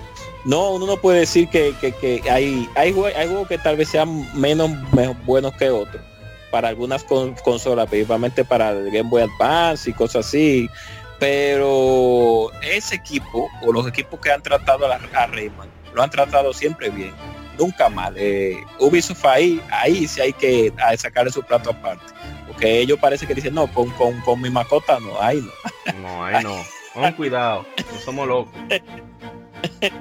Y después de esa venta de pobre zombie U que no hay, no, ay Dios mío, qué Sí, difícil. porque originalmente Ah, el, el juego era exclusivo de Wii U. Claro. Pero lamentablemente, No, hay que hay que buscar otros mares porque que hay hay consolas, hay hay juegos para cierto tipo de consolas, para cierto público que nada más ten cierta consola. Y así, eh, imagínate. ¿no? Y viniendo de, de la pobre zombie U que no, no, es- bueno, ay Dios santo. Vuelvo y repito lo que dije. pobre Wii U. pero sí, un juego extraordinario. Ah, usted lo ha jugado. Bueno, yo lamentablemente no he podido jugar la, la, la Legends todavía. Yo lo que solamente he podido jugar la, La Origins. la Origins. Muy de hecho, me, me interesa jugarla principalmente en, en con, eh, por ejemplo, en la versión de Vita o la de Wii U y me imagino que también la de Switch tienen eh, la peculiaridad que tienen los puzzles, se- se- necesitan la pantalla táctil para poder Ah, sí. usarse. Sí. Cosa que en, la- en la- en las versiones de consola mayores lamentablemente tuvieron que eh, hacerle un arreglito a eso. para- Pero realmente la mejor experiencia para jugar ese juego es en consolas que tengan touch. La- el Vita, el Vita original, el 1000, esos colores se ven de hermosos, es increíble. Y bueno, eso me gustó tanto que lo compré dos veces.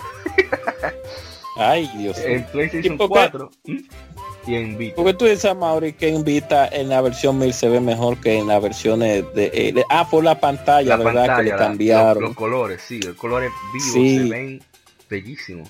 que, que ellos en la otra versión, como en el PSP, le cambiaron el, eh, eh, Eh, la pantalla. Hicieron una LCD de una calidad ahí más o menos, pero el, el Vita original tiene una AMOLED que tiene unos colores que todavía Sí. impresionan. Ah, sí, sí. Ah, por eso es. Pero de verdad que eh, ese juego, lo único que le faltó, en mi opinión, es online. Ahí es lo único que, que flaquea el juego. Ese juego hubiera tenido el, nada más el minijuego de soccer. Lo hubiera tenido con online y ya, o sea, juego del año eterno. O sea, increíble. Te digo porque una vez estábamos ya cansados de jugar eh, Smash, ¿sabes? Que unos fines de semana cuando puede. eh, mis amigos y yo nos juntábamos, jugábamos Smash, Mario Kart, Sí. sé cuánto, ya teníamos, ya era como 2016, o sea, dos años jugando Mario Kart y Smash.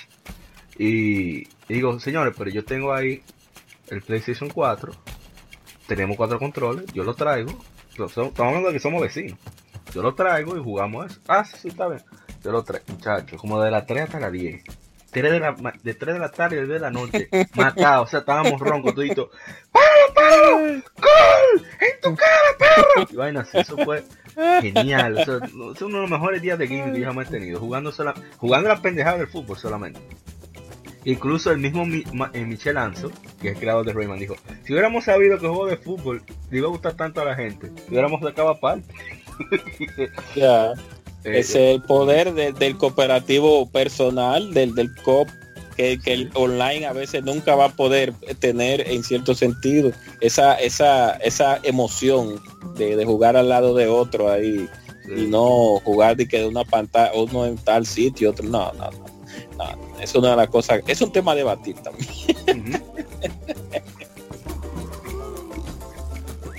No, Arthur, pero tenemos, tenemos que jugar eso.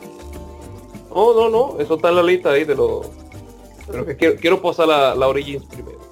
A quien pueda interesar que tenga su, su Spotify, toda la música de Rayman Legends está disponible en Spotify y, y- es un privilegio de verdad para los oídos. Ahora mismo están escuchando Fiesta de los Muertos y es verdad que es un privilegio escuchar esta música de Christoph Herald, que, que es un músico extraordinario. O sea, Ubisoft, por lo menos en la parte de audio, como siempre, se la come.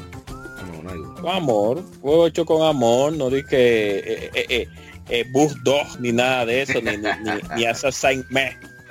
Ay, Dios mío. No me voy ya.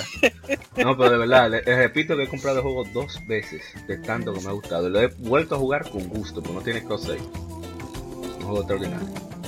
Bueno, pasemos al siguiente juego, que es nada más, nada menos que Ikaruga. Aquí se va a desplayar el señor Eric. Ay, sí. Sí, Ikaruga. desplayen ustedes. Yo, yo no tengo buenas palabras, pues. no, pero te tienes que expresar eso también.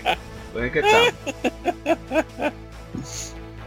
Bueno, Ikaruga, que es un juego que saliera hace 16 años en Japón para el Dreamcast de Sega.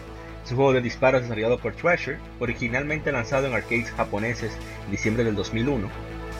La historia del juego sigue al piloto rebelde Shinra mientras se enfrenta a una nación enemiga usando una nave especial diseñada para combate llamada Ikaruga, que puede cambiar entre dos polari- polaridades, negro y blanco.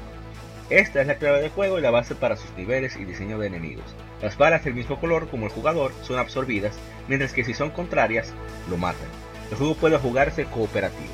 El desarrollo inició durante las horas libres del director Hiroshi, mientras que Treasure estaba ocupado en Sin and Punishment. El juego inició como secuela de Ra- Radiant Silvergun y tomó muchos elementos del mismo, así como el mecanismo de polaridad de Silhouette Mirage. Silhouette Mirage. Durante la etapa de prototipo, la munición era limitada. El sistema de absorción fue usado como la manera de conseguir munición. Sin embargo, esto se percibió como flojo y creó muchas interrupciones en la acción. Viendo la filosofía de diseño de Treasure, Ikaruga fue intencionalmente creado para retar los parámetros de los diseños de juego estándar y desarrollar un nuevo tipo de juego de disparos. Cinco del staff de Treasure trabajaron en Ikaruga, así como tres de G-Red como apoyo. Al inicio de, su lanzamiento en arcades japoneses, la recepción fue mixta. Explicaron que esto fue debido a que los jugadores esperaban un shooter tradicional, pero el juego presentaba elementos como de puzzle en vez de solo enfocarse en esquivar balas. En 2002 fue porteado a Sega Dreamcast y fue considerado de culto por gamers importadores, o sea, muchísimas personas de Estados Unidos y Europa importaron la versión japonesa. El occidente fue lanzado para Nintendo GameCube en 2003. La crítica elogió los gráficos así como el diseño visual y de audio. Algunas quejas fueron por la dificultad. Ha sido porteado a Xbox 360, Nintendo Switch, Windows y PlayStation 4. Eh, ah, déjame ver si salió opinión. Sí, sí, ah, sí, empecé, sí en Windows. En Windows. Arthur, de su opinión primero. Yo quiero escuchar la opinión suya. vamos, a ver el veneno y después oímos el dulce. Exactamente. Bueno, yo desde hace mucho he visto gameplay de Icaruga y por fin tuve la oportunidad de jugarlo. Creo que fue allá en 2015 que salió en, Steam. Yo, que por cierto, si uno si, puede jugar, si lo puede jugar en una laptop, el juego tiene una opción para voltear la laptop de forma eh, vertical para que para que se sienta como la experiencia arcade. Muy muy bacano. Pero ahí que pero ahí quedó lo bacano, pero ahí quedó lo bonito, porque después que lo probé del primer mundo no pasé. Dios mío, ese, juego te, pide te pide unos reflejos y una memorización de, esos patrones de, de disparo, que eso es, ay Dios mío el que, el que, eh, todo el que pasó ese juego tiene mi respeto. Yo lamentablemente, tal vez algún día vuelvo y lo, le agarre y le intente otra vez, pero ay no, ay no, pero mejor, mejor me paso la, la saga Dario y la saga Raiden por ahí y, Caruga le entra algún día, pero Dios, no, no, no, no. Yo no, yo no quiero darle una pata al lato, así que. Ay, no, no, eh, tiene razón lo que dice Arthur. Eh, bueno, venimos de todo el que no conozca el, antecesor que se llama Radiant Silvergun, que salió para Sega Saturno. Puede buscarlo en YouTube para que ustedes vean lo bien hecho que está el juego. Es, es una nave que es un juego de shooter convencional, pero la nave tiene una espada eh, de como arsenal esa espada esquiva, esquiva ataques enemigos y etcétera, etcétera, etcétera. Entonces la, la secuela espiritual, que sería Kagura, Kagura, no, Kagura, sí, exactamente. Es un juego que, como dijo Amaury, es, es una nave que cambia de color, blanco y negro. Pero ustedes saben cuál es el inconveniente con eso. Ustedes saben que los enemigos van a tirar balas, bala blanca, bala negra, justo embojotada como uno buen dominicano, uno diría. Y eso hace que el juego se ponga frenético en ese sentido, porque las hordas de enemigos son, son al principio, son un poquito, casi al principio del nivel son un poquito lentas, como todos los juegos de nave, pero después de que tú vas pasando y pasando, se va poniendo complicada el asunto. Y por eso mucha gente como Arthur, el pobre, le dieron esta madre, como dirían los... Se lamentan, se lamentan porque se lamentan. No de que lo lamentan, sino que le mentan la madre. Diga nada. No diga nada. Entonces es un juego que amerita mucho reflejo, como la saga, eh, eh, como dijo Arthur Darius, y como la saga R-Type, que en R-Type también uno tiene que tener mucho reflejo, porque no son juegos fáciles. Son estos juegos school que tú tienes que tener reflejo porque la cosa, la piña se va a poner agria. Pero sí, sí, el que pueda jugarlo en Steam o el que tenga sus trincas ahí con ese juego exportado o el que tenga la versión de cubo que lo juegue y que lo recuerde porque es bueno. Está disponible para las consolas actuales. O sea, está para, para ah, PlayStation 4 también el Switch. Mejor todavía, mejor. Usted tiene su PlayStation 4 ahí. Claro, usted tiene su PlayStation 4, tiene su pantallota ahí, Smart TV Usted se pone pase pique de Sí. Usted ríe y cuida- llora. cuidado, cuidado con el tallar el Switch, por favor. Sí, Cuida- no, y cuidado con lanzar el control a la televisión, que esas LCD, esas LCDs son muy dolorosas cuando tú se queda esa pantalla, ese control pegado a esa pantalla, eso es muy doloroso. Ah, pero te hablas por experiencia personal o que has visto videos. No, he, he visto videos porque gracias a Dios no me ha tocado. Ah, Gracias, gracias, sí, porque mira, ay Dios mío. No, pero son de esos jueguitos que tú, que tú, te, si te gustan de verdad los juegos de aviones, como uno le dice aquí vulgarmente, sí. usted tiene que jugarlo, porque son juegos que tú te quillas por lo difícil que son, pero también cuando tú terminas los niveles, tú te alegras porque te superaste a ti mismo eh, lo que tiene que ver con el, con el reto que te daban. Eso me pasó con Ninja Gaiden, que yo maldije hasta la muerte cada vez que jugaba el juego, pero me gustaba más y una y otra vez jugarlo, porque me demostraba a mí mismo que yo podía pasar el nivel a pesar de lo difícil que era. O sea que ay, de estos juegos de reír y llorar. hay que ir con mentalidad de Dark Souls. Sí. dirían lo- lo- los grandes analistas actuales en Occidente. Sí. Ay, Dios mío. Eh, eh, no, y Kagura es el Dark Soul de... De los juegos de nave. Vamos a cambiar de juego. Anda para el carajo. esos eruditos. Sí, sí, los respeto. Bueno, pasamos al siguiente juego, que es nada más y nada menos que Yakuza. Ey. Yakuza salió hace 12 años aquí en, en América. Eh, en Japón se llama Ryuga Gotoku, o como un dragón. Es un juego de acción y aventuras con elementos RPG desarrollado y publicado por Sega. Desarrollado por ahora se llama Ryuga Gotoku Studio para el PlayStation 2. La historia sigue a un Yakuza de nombre Kazuma Kiryu, quien después de pasar 10 años en prisión por un crimen que no cometió, que bueno, Arthur ya sabe más o menos cuál es el lío Ey, se entera de que 10 billones, billones, eh, no es que estoy tupido, eh, son billones de yenes fueron robados del, del clan Toyo, lo cual es buscado por, lo cual son buscados por todo el mundo en el bajo mundo criminal. Encuentra a una niña huérfana llamada Haruka, que es perseguida por el clan y que se cree que es la clave para encontrar el dinero, así que decide protegerla. El juego se lleva a cabo en Kamurocho, una recreación realista del distrito de Kabukicho de Tokio. Eh, sigo todavía con Yakuza es un Sí, juego claro. eh, de aventuras de mundo abierto con elementos RPG. El jugador gana experiencia del combate, la cual puede usarse para aumentar las estadísticas de Kiryu incrementar sus capacidades de pelea. Con el fin de financiar la gran producción del juego, Sega contrató una, una campaña de productos licenciados con compañías japonesas famosas.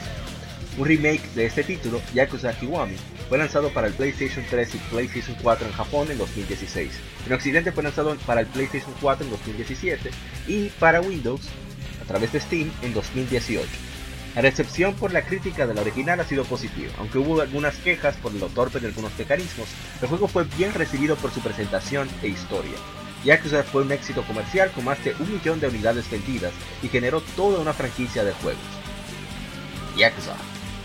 Yo, to- yo no tuve la oportunidad de jugar en la PlayStation 2, pues imagínate, en esa época estaba yo, yo creo con, ese- con el 64 todavía. y, Ay, Dios mío. y ese juego era todavía más, muchísimo más nicho. Sí. Y ahora tengo ahí pendiente el, el, el Kiwami, después que termine cero. Y así que no puedo hablar mucho de, de la experiencia. Así que dice, señor Eric, usted sí tuvo el chance, así que dale para allá. Sí, no, eh, explíquele antes de a- al público, por favor. Sí, creo que usted tiene la, creo que tú tienes el conocimiento eh, de sobre lo que es un yakuza, por favor, antes Ah, de que. claro. Eso viene de una combinación de números, de 9, 5 y creo que 4, no estoy seguro. Entonces, como los Yakuza eran los que manejaban las apuestas, ese tipo de cosas, todas las, las actividades clandestinas e ilegales, se le puso ese nombre. Ellos también le dicen Gokudo, tú ves que lo dicen mucho. Entonces, ellos son, trabajan más o menos como la mafia italiana. Tienen su, su, solo que tienen un sistema de, de ¿cómo se diría? De rangos eh, bastante limitado. O sea, un clan puede estar dividido en varias familias. Esas familias tienen sus capitanes y esas personas tienen asimismo sus diversos eh, subrangos que los van dividiendo. Entonces lo interesante es que personas que inician juntos generalmente se, se denominan hermanos. Kyodai se llama.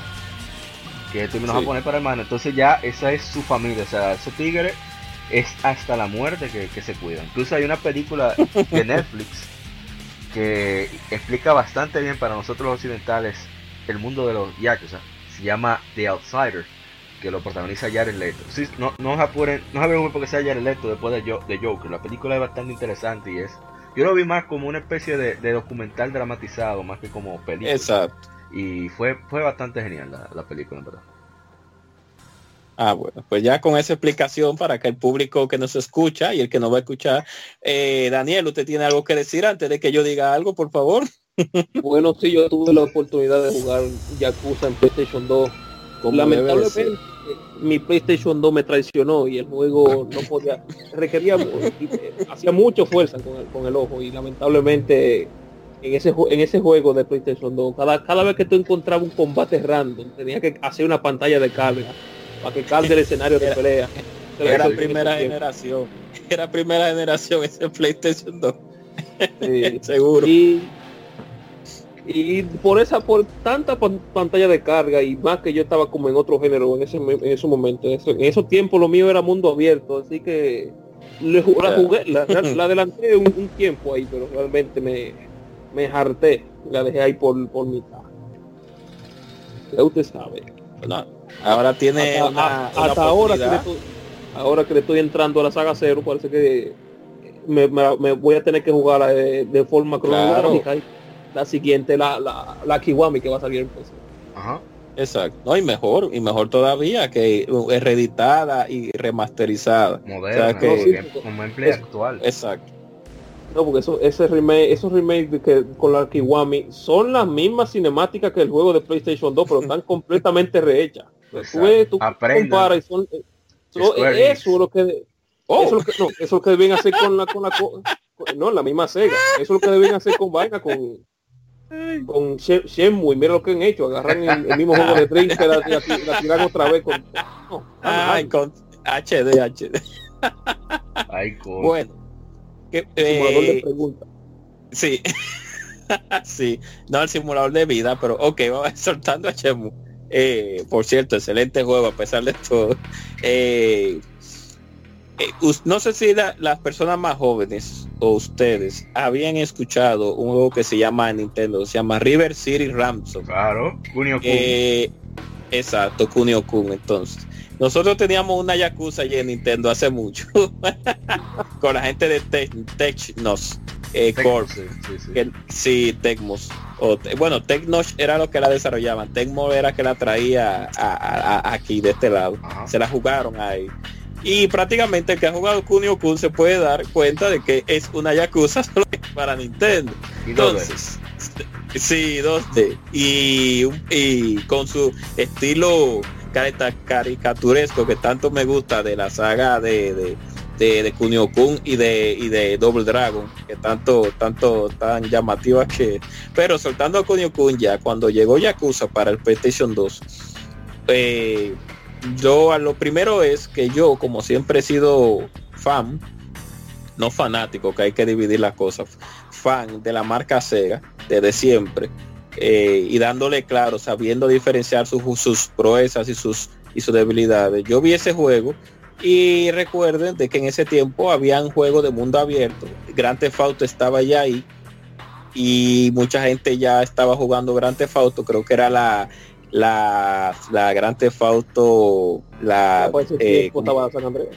Sí, la San An- Yo creo que no- eh, no, era la Vice City, creo, si, si no más creo. No sé, puede, tú puedes buscarlo, Arturo, a ver si era la Vice City, que estaba ante- antes de la antes de que cuando salió Yakuza. No, creo. ya, ya había salido San. Estaba- Ya sí, era- sí, ya ya estaba, estaba ya había- Ah, bueno, pues ya, bueno, el que había, el que ha jugado, eh, el que ha jugado ya las, las, las, eh, esa misma saga, la de, Dios mío, se me, se me- ahora se me, el, el Grand Theft, sabe que es un mundo abierto y que tú puedes hacer lo que a ti te plazca en cierto sentido con todos sus límites.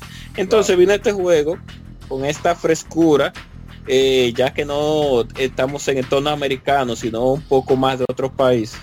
Y con esta, este estilo de juego, más brawler, y con estas cinemáticas que un poco más chemu, por así decirlo, el equipo como que tomó algo. Es una, de- una historia más seria. que- que- Exacto. ahora más, más condensada. tomó también. Exacto. Tomó muchos conceptos de Shenmue en lo que tenía que ser con la exploración y algunas cositas. Y el sistema de combate también tan divertido que tiene, a pesar de lo brutal que es, principalmente con algunos ataques que tiene, que tiene el, el prota, El es un salvaje. sí, un salvaje y que no coge esa. Que no coge esa es una expresión dominicana de que el tipo eh, no, no, no le, no le huye a los problemas, Sí. él va hacia adelante. Él no baraja pleito, también decir. y, y yo lo exacto yo lo vi yo lo vi muy bien ese juego cuando salió y cuando le pusimos la mano también lo vi muy interesante a pesar de que en la traducción americana se dicen algunas palabras repetidas y algunas palabras obscenas repetidas pero pero sí sí sí sí sí sí el juego de verdad cumplió lo que lo que lo que lo que para lo que fue desarrollado y qué bueno que sí que a pesar de todo pues la gente ahora actualmente le ha, la- lo ha querido más todavía. Porque antes era medio, era nicho ese juego en cierto sentido. Era un poco nicho, nadie conocía mucho la saga de Yakuza. Yakuza. O sea que ahora la gente le ha tomado cariño y yo veo esa venta que se disparen para que sigan haciendo. No, no, están, en eso. Nagoshi, que es el creador. Por cierto, Nagoshi era uno de los programadores. Espérate, que me da risa. De Super Monkey Ball. Que cambió Ay. Super Monkey Ball allá.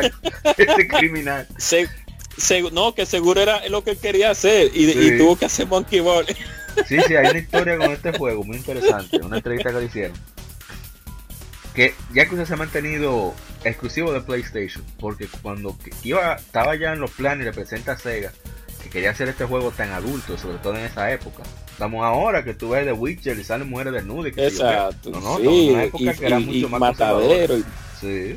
Entonces, él dijo, yo quiero hacer un juego para adultos, para hombres adultos. Entonces, la gente de, de Sega dijeron, bueno, monstruo, eso está difícil. Usted no sé qué usted va a hacer. Entonces, lo primero que dijeron, óyeme, te vamos a ayudar a conseguir los patrocinios y eso fue Sony. Que, que buscaban esparcir aún más su público. Ah, de Todo lo que estamos hablando entonces, ahorita. Eh, por eso él dice que, que, que esto era lo que quería hacer. Quería hacer un juego para hombres adultos que él pudiera disfrutar como adulto. Claro. Y, No, y que lo- Ajá. sigue, sigue, sigue, sigue, Mauro. No, le voy a Sigue, decir sigue. que sí, y le resultó al final. Tomó tiempo, pero No, que resultó. bueno. No, de lo que estamos hablando, de que, de que mira como una compañía apoya un proyecto para que la gente no, no, no, no se sienta mal cuando sale en una consola exclusiva, que, que a veces Sí.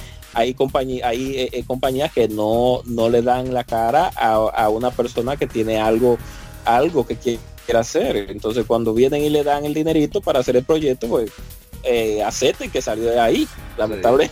Entonces, la- la de- y que a, bueno, a mí me ha alegrado mucho que saliera en PC porque expandir la franquicia más todavía. Por ejemplo, Artu, ahora ya yo sé que Artu y yo vamos a tener otro tema en común. claro. No, hay que- Pues, no lo, hay que- intent- no hay lo intent- lo intentaron en Wii U, pero no vendió un carajo. Ay Dios.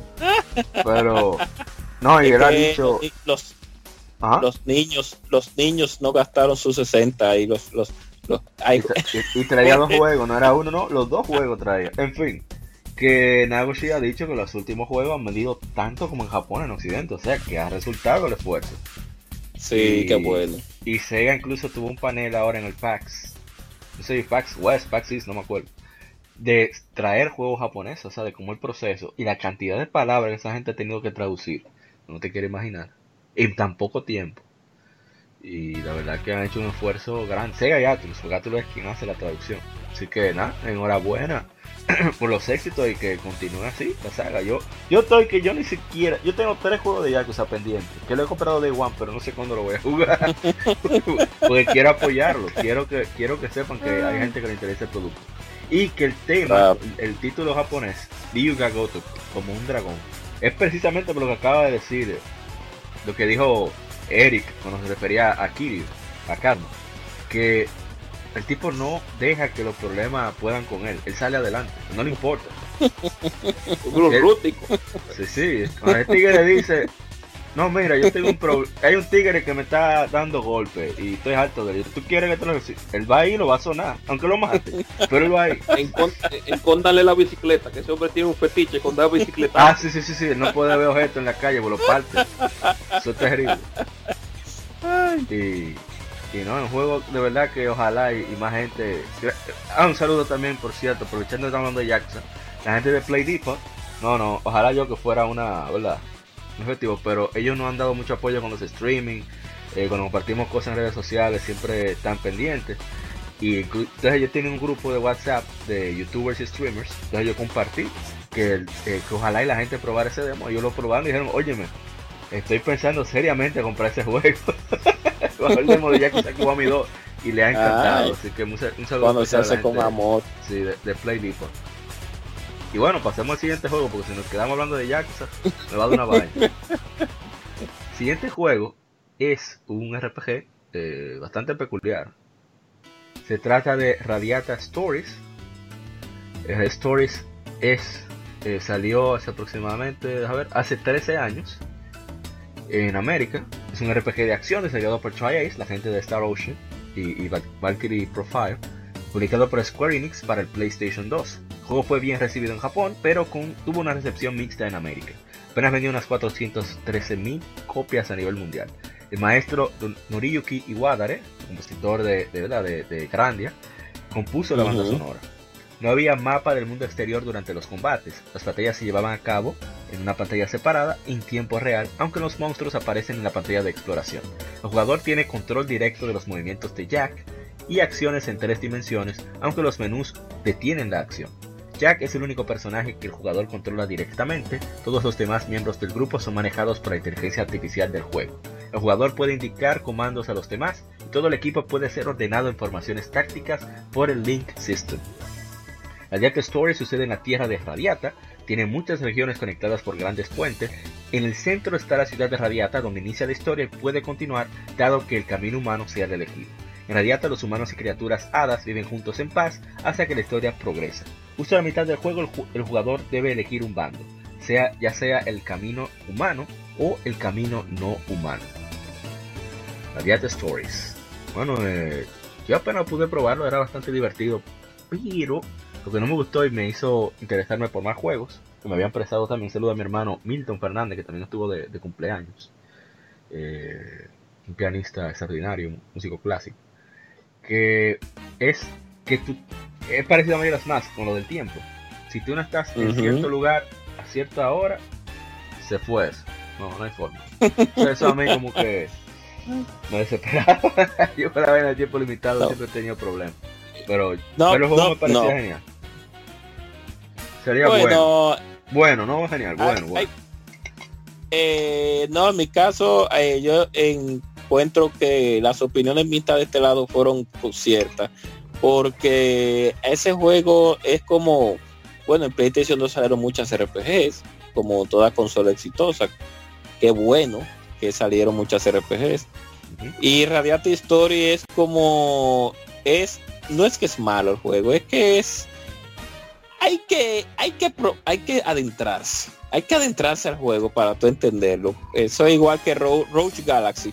Que hay que, tú hay que como que dedicarse un poquito a Radiata porque son de tus juegos, este RPG que, que no son así de que impactantes, de que, sí, que, que, que, brutal, que wow, no, no, no, sino RPG bien que tú, pero, pero bueno, Con los Galaxy es algo diferente. O sea, Rogue Galaxy, la gente gusta Rogue Galaxy mata gente que habla, mata al que habla mal de la- del juego.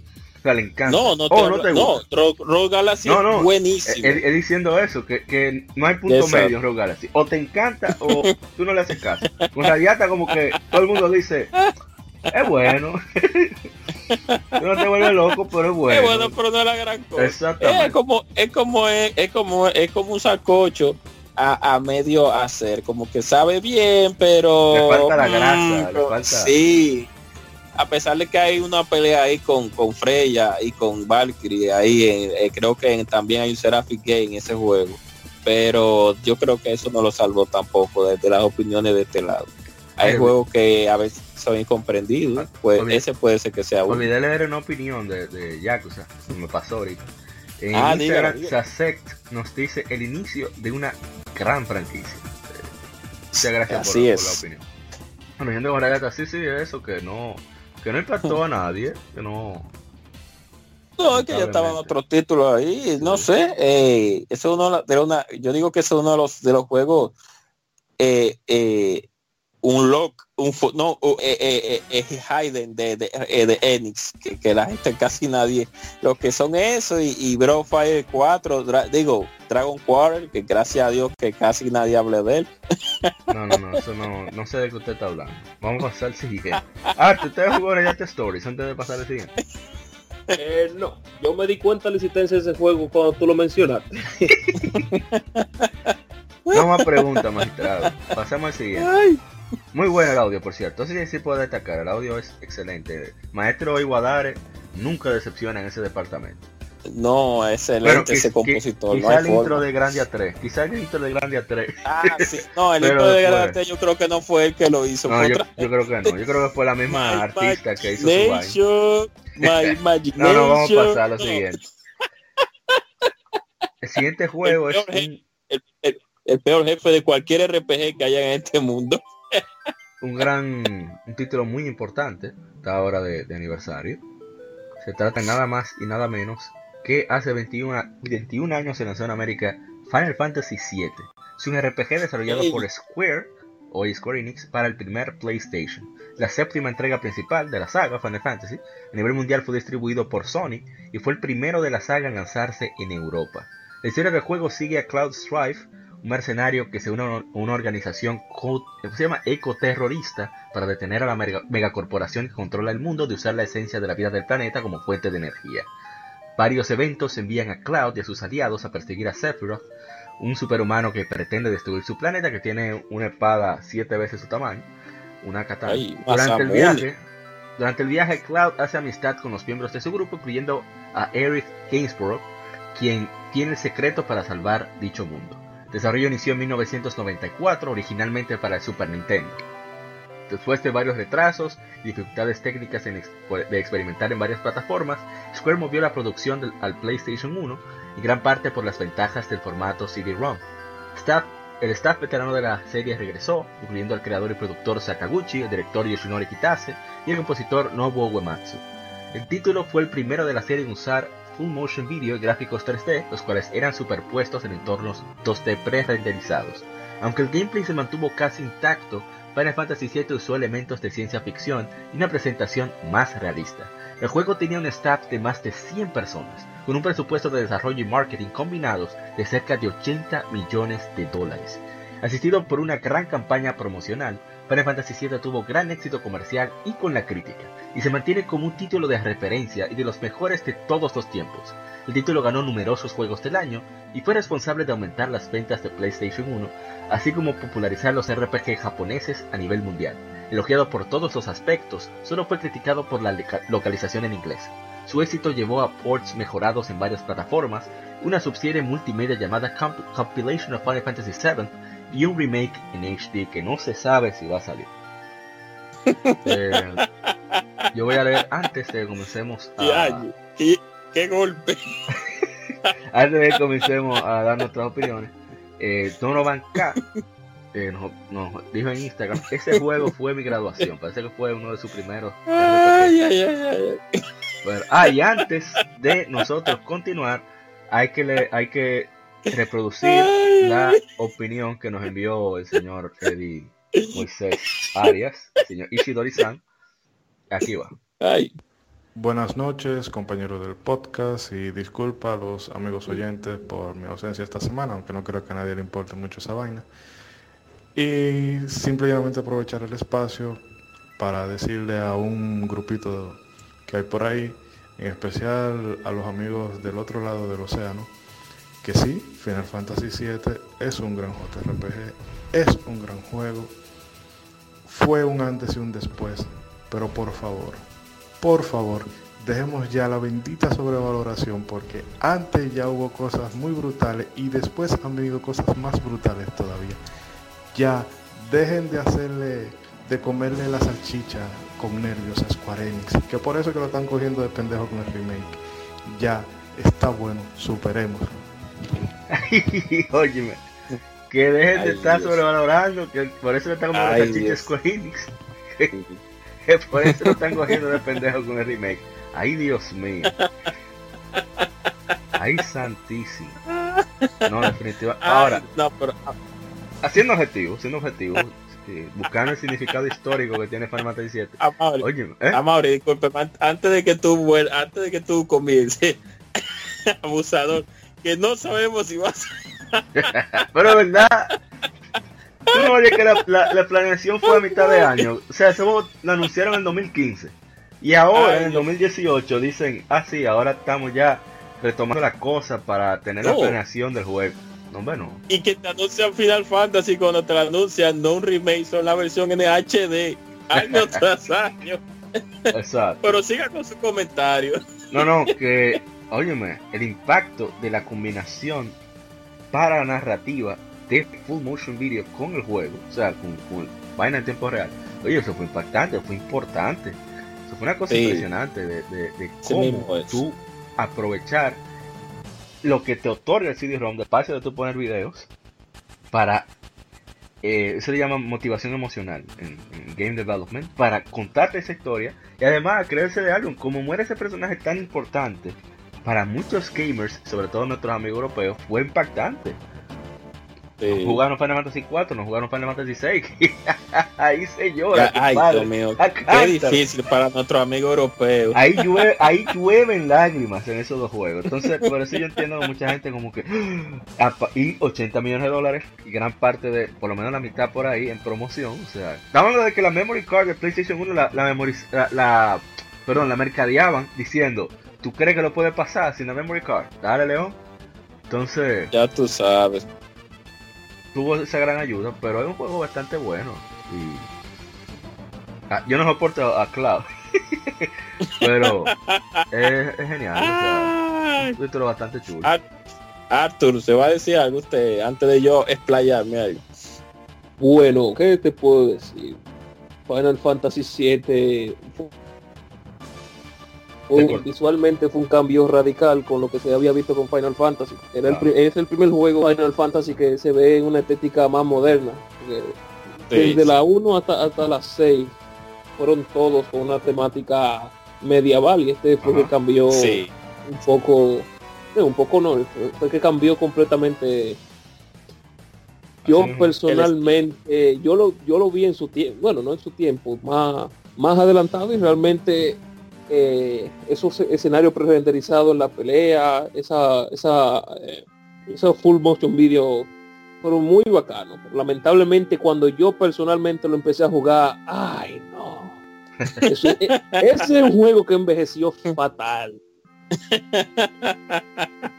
Y mi principal problema con el juego no es el juego, es sus fanáticos. Ay, Oh. Lamentablemente, Oh, yo, voy a- yo tengo una teoría que el, nove- eh, no, el 70% de los fanáticos de Final Fantasy VII nunca han jugado Final Fantasy VII. oh, Podrán haber jugado la, la de PSP, podrán visto la película. Muchos son por la película, oh. muchos son por Kingdom Hearts, que son aparecen Oh. muchos personajes de ahí, pero el juego original salido en PlayStation, en PC y ahora en 8800 aparatos, no creo que mucha gente lo haya ya jugado. Yo yo soy del club que va a esperar que si algún día le dan la gana de tirar el remake de ese juego, yo lo voy a jugar ahí tranquilamente, aunque total, ya, ya yo 2035. ya a este punto yo creo que yo me sé todo, todo lo que va a pasar en ese juego, pero No, y quiera, para decir yo- yo la pasé. Pero yo creo que el conflicto que tú tienes más con los visuales por el gameplay no está mal. No sé. No, no, no, el, game- el gameplay y el, el sistema de materia está, está excelente. Ahora visualmente y hasta la música. Sí, mira, yo puedo, yo, puedo, yo puedo ahora mismo entrarle a Final Fantasy 8 y Final Fantasy 9 perfectamente. Ese juego se ve tan hermoso a día de hoy. Pero las 7 no me hable de eso. Esa música está fatal. No, mira, No, hay, un- no. hay una anécdota con el audio. O sea, está medio justificado. Como es el primer juego de Square Enix así enfocado en el PlayStation 1, el maestro Uematsu trató de limitarse en el uso de los instrumentos para no cargar la experiencia del juego porque el audio es de las pocas de las pocas partes en, por lo menos en esa época en los CD que requiere que el sistema tenga lectura constante. Por la calidad, ¿verdad? Por la calidad que requiere para mantenerlo corriendo. Entonces, para no sobrecargar el, aparato, para que no tuviera un requerimiento de lectura alto y se mantuviera un tiempo de carga razonable, él decidió no eh, utilizar toda la, instrumentación, toda la instrumentación que hubiera podido usar. O sea que... Bueno. Entonces, quizá por eso... Es, Si es así, se lo perdono, aunque no quiere decir que voy a jugarlo, pero... no, la partitura está bien. En gameplay sigue siendo como es un buen RPG. Sí. Él, él, tiene mucho, mucho nivel de personalización a la hora de, de de poner tu personaje como te gusta. Y tiene mucho, mucho, mucho contenido, mucho contenido extra que no es necesario para la historia, pero tú te puedes entretener. Así que el juego es excelente, aunque lo voy a esperar que, lo, que le hagan un remake. Y un, un, un, datico, un dato muy importante. Si tú crees que la, la, la traducción en inglés mala, tú tienes que ver que está en español. Ay, español España. Joder, chaval. Y recuerdo una parte perfecta. Eh, fue como con Google, con Google Translate antes de que eso existiera, que lo hicieron fue bravura, bravura. no, no, eso fue nada. En inglés ya Your party is ready. en español es tu fiesta está lista. Ay, Dios mío. No, no, no. Ay, mi madre. Eh, ok, eh, me escuchan. Sí, sí, sí. Eh, Puse ahora la, la lamentación con Advent Children para, para para claro. en los oídos de los amigos oyentes. no, porque que tenemos que sí, no tenemos que entender que el, audio todavía se escucha como si fuera de Super Nintendo muchas veces en el juego, pero, eso era por lo que dijo a, Mauri hace un momentito y que eh, eh, Nobu venía de, dime tú, venía del, del, sound system del Super Nintendo con la Final Fantasy VI. Pero bueno yo voy a hablar de los puntos buenos de Final Fantasy, después voy a terminar con los puntos malos de Final Fantasy 7. Final Fantasy 7 es muy buen RPG, tiene unos personajes que son y todavía siguen siendo personajes inolvidables. O sea, tú puedes hablar de Final Fantasy 7 y tú recuerdas todo el cast de ese juego, tanto como a Tifa, tanto como a Yuffie, tanto como a Cloud, tanto como a Barret, tanto como a Sid, tanto como a, a, Dios mío, se me olvidó el nombre ahora de este hombre en la pistola. Eh, eh, eh, Vincent. Vincent. Hasta Rex 13, tú te puedes recordar de a pesar de que es un traidor al final de, todo. Pero, y el mismo Zephyro, que todo el mundo se recuerda de él, claro está, porque es el, el jefe final prácticamente del juego. A pesar de que sabemos que el, el, combate final es como una etopeya, se podría decir, como una resemblanza de que Cloud estaba peleando era en, su conciencia, más que, porque la pelea real fue antes. Con, pero Final Fantasy no creo que es un spoiler porque ya ese juego tiene demasiado tiempo ya y todo el mundo lo conoce. O sea que se puede hablar sobre él. El sistema de materia fue un sistema, por así decirlo, rediseñado del sistema de Esper de la Final Fantasy VI y el juego en general, en general es, es muy buen RPG, muy buena, tiene muy buenos eventos. Y los gráficos en ese tiempo, bueno, como dato técnico, al principio ese juego iba a salir para Nintendo 64, pero con las limitaciones del cartucho y con los altos costos que le imponía Nintendo a la desarrolladora para que ellos compraran los chips para introducirlo en su juego, Square sacó eso, eso se salió del camión rápido y dijo que no, yo no voy a gastar tanto dinero en eso, porque también te tengo que comprar los chips. Te voy a interrumpir, me disculpa. dime, dime, dígale. Estamos hablando, estamos hablando de que eh, ellos estaban en la misma, un edificio cercanos y dejaron de hablarse. O sea, señor Yamauchi dejó de hablar con toda la gente de Square después de eso. O sea, el pique que cogió. Entonces, eh, fue una cosa grave. O sea, no, no fue... Sí, que no debió de ser así. Porque y que no debió de ser así porque le pesó a Nintendo después. Bien, bien que le pesó por estar de, de, de, de, de avaros. Porque ellos, de, ellos sabían que ese, iba, ese juego iba a ser seguro, lo más seguro que iba a ser eh, un éxito. Ahora bien, Lo que pasa es que también tenemos que comprender que en América, para la época de Super Nintendo, las RPG llegaban, pero no causaban ese impacto. Exacto. Como causó Final Fantasy VII la llegada a este, de este lado. Eh, realmente el juego se le dio mucha publicidad y funcionó. Y ese impacto que causó, principalmente para las personas que nunca habían jugado RPG, porque yo pienso que mucho eh, el impacto fue mayor ahí al, al, casual que jugaban nada más aventura, shooter, primera persona, etcétera, que comprendiera que podía jugar ese RPG y que eh, el sistema de batalla era simplificado y que se podía jugar de una manera sencilla y que tenía una historia que no es tan profunda, pero una historia ya eh, que, puede entretener, a pesar de que Clown frustrado, a pesar de que, a pesar de que... ahí, papi, ven, y él nada de nada. Sí, a, pesar de que Clown don nadie y que, y que, y que al final le cuenta, se hizo pasar por alguien por su, por su poca baja autoestima que tenía yo creo que ese ha sido el único personaje de eso que ha sido tan, que ha sufrido tanto por, por, principalmente por eso, por lo, porque la baja autoestima que tenía el personaje se hace pasar por otra persona. Entonces, y en un momento de juego llega un estado de frustración que se aísla. Y entonces él mismo se aísla en su propia frustración. Mucha gente seguro también le dio en el corazón eso. Ah, no, un personaje más humano, etcétera, etcétera. Claro, lo que no habían visto los otros juegos anteriores. Exactamente. gracias, gracias por decir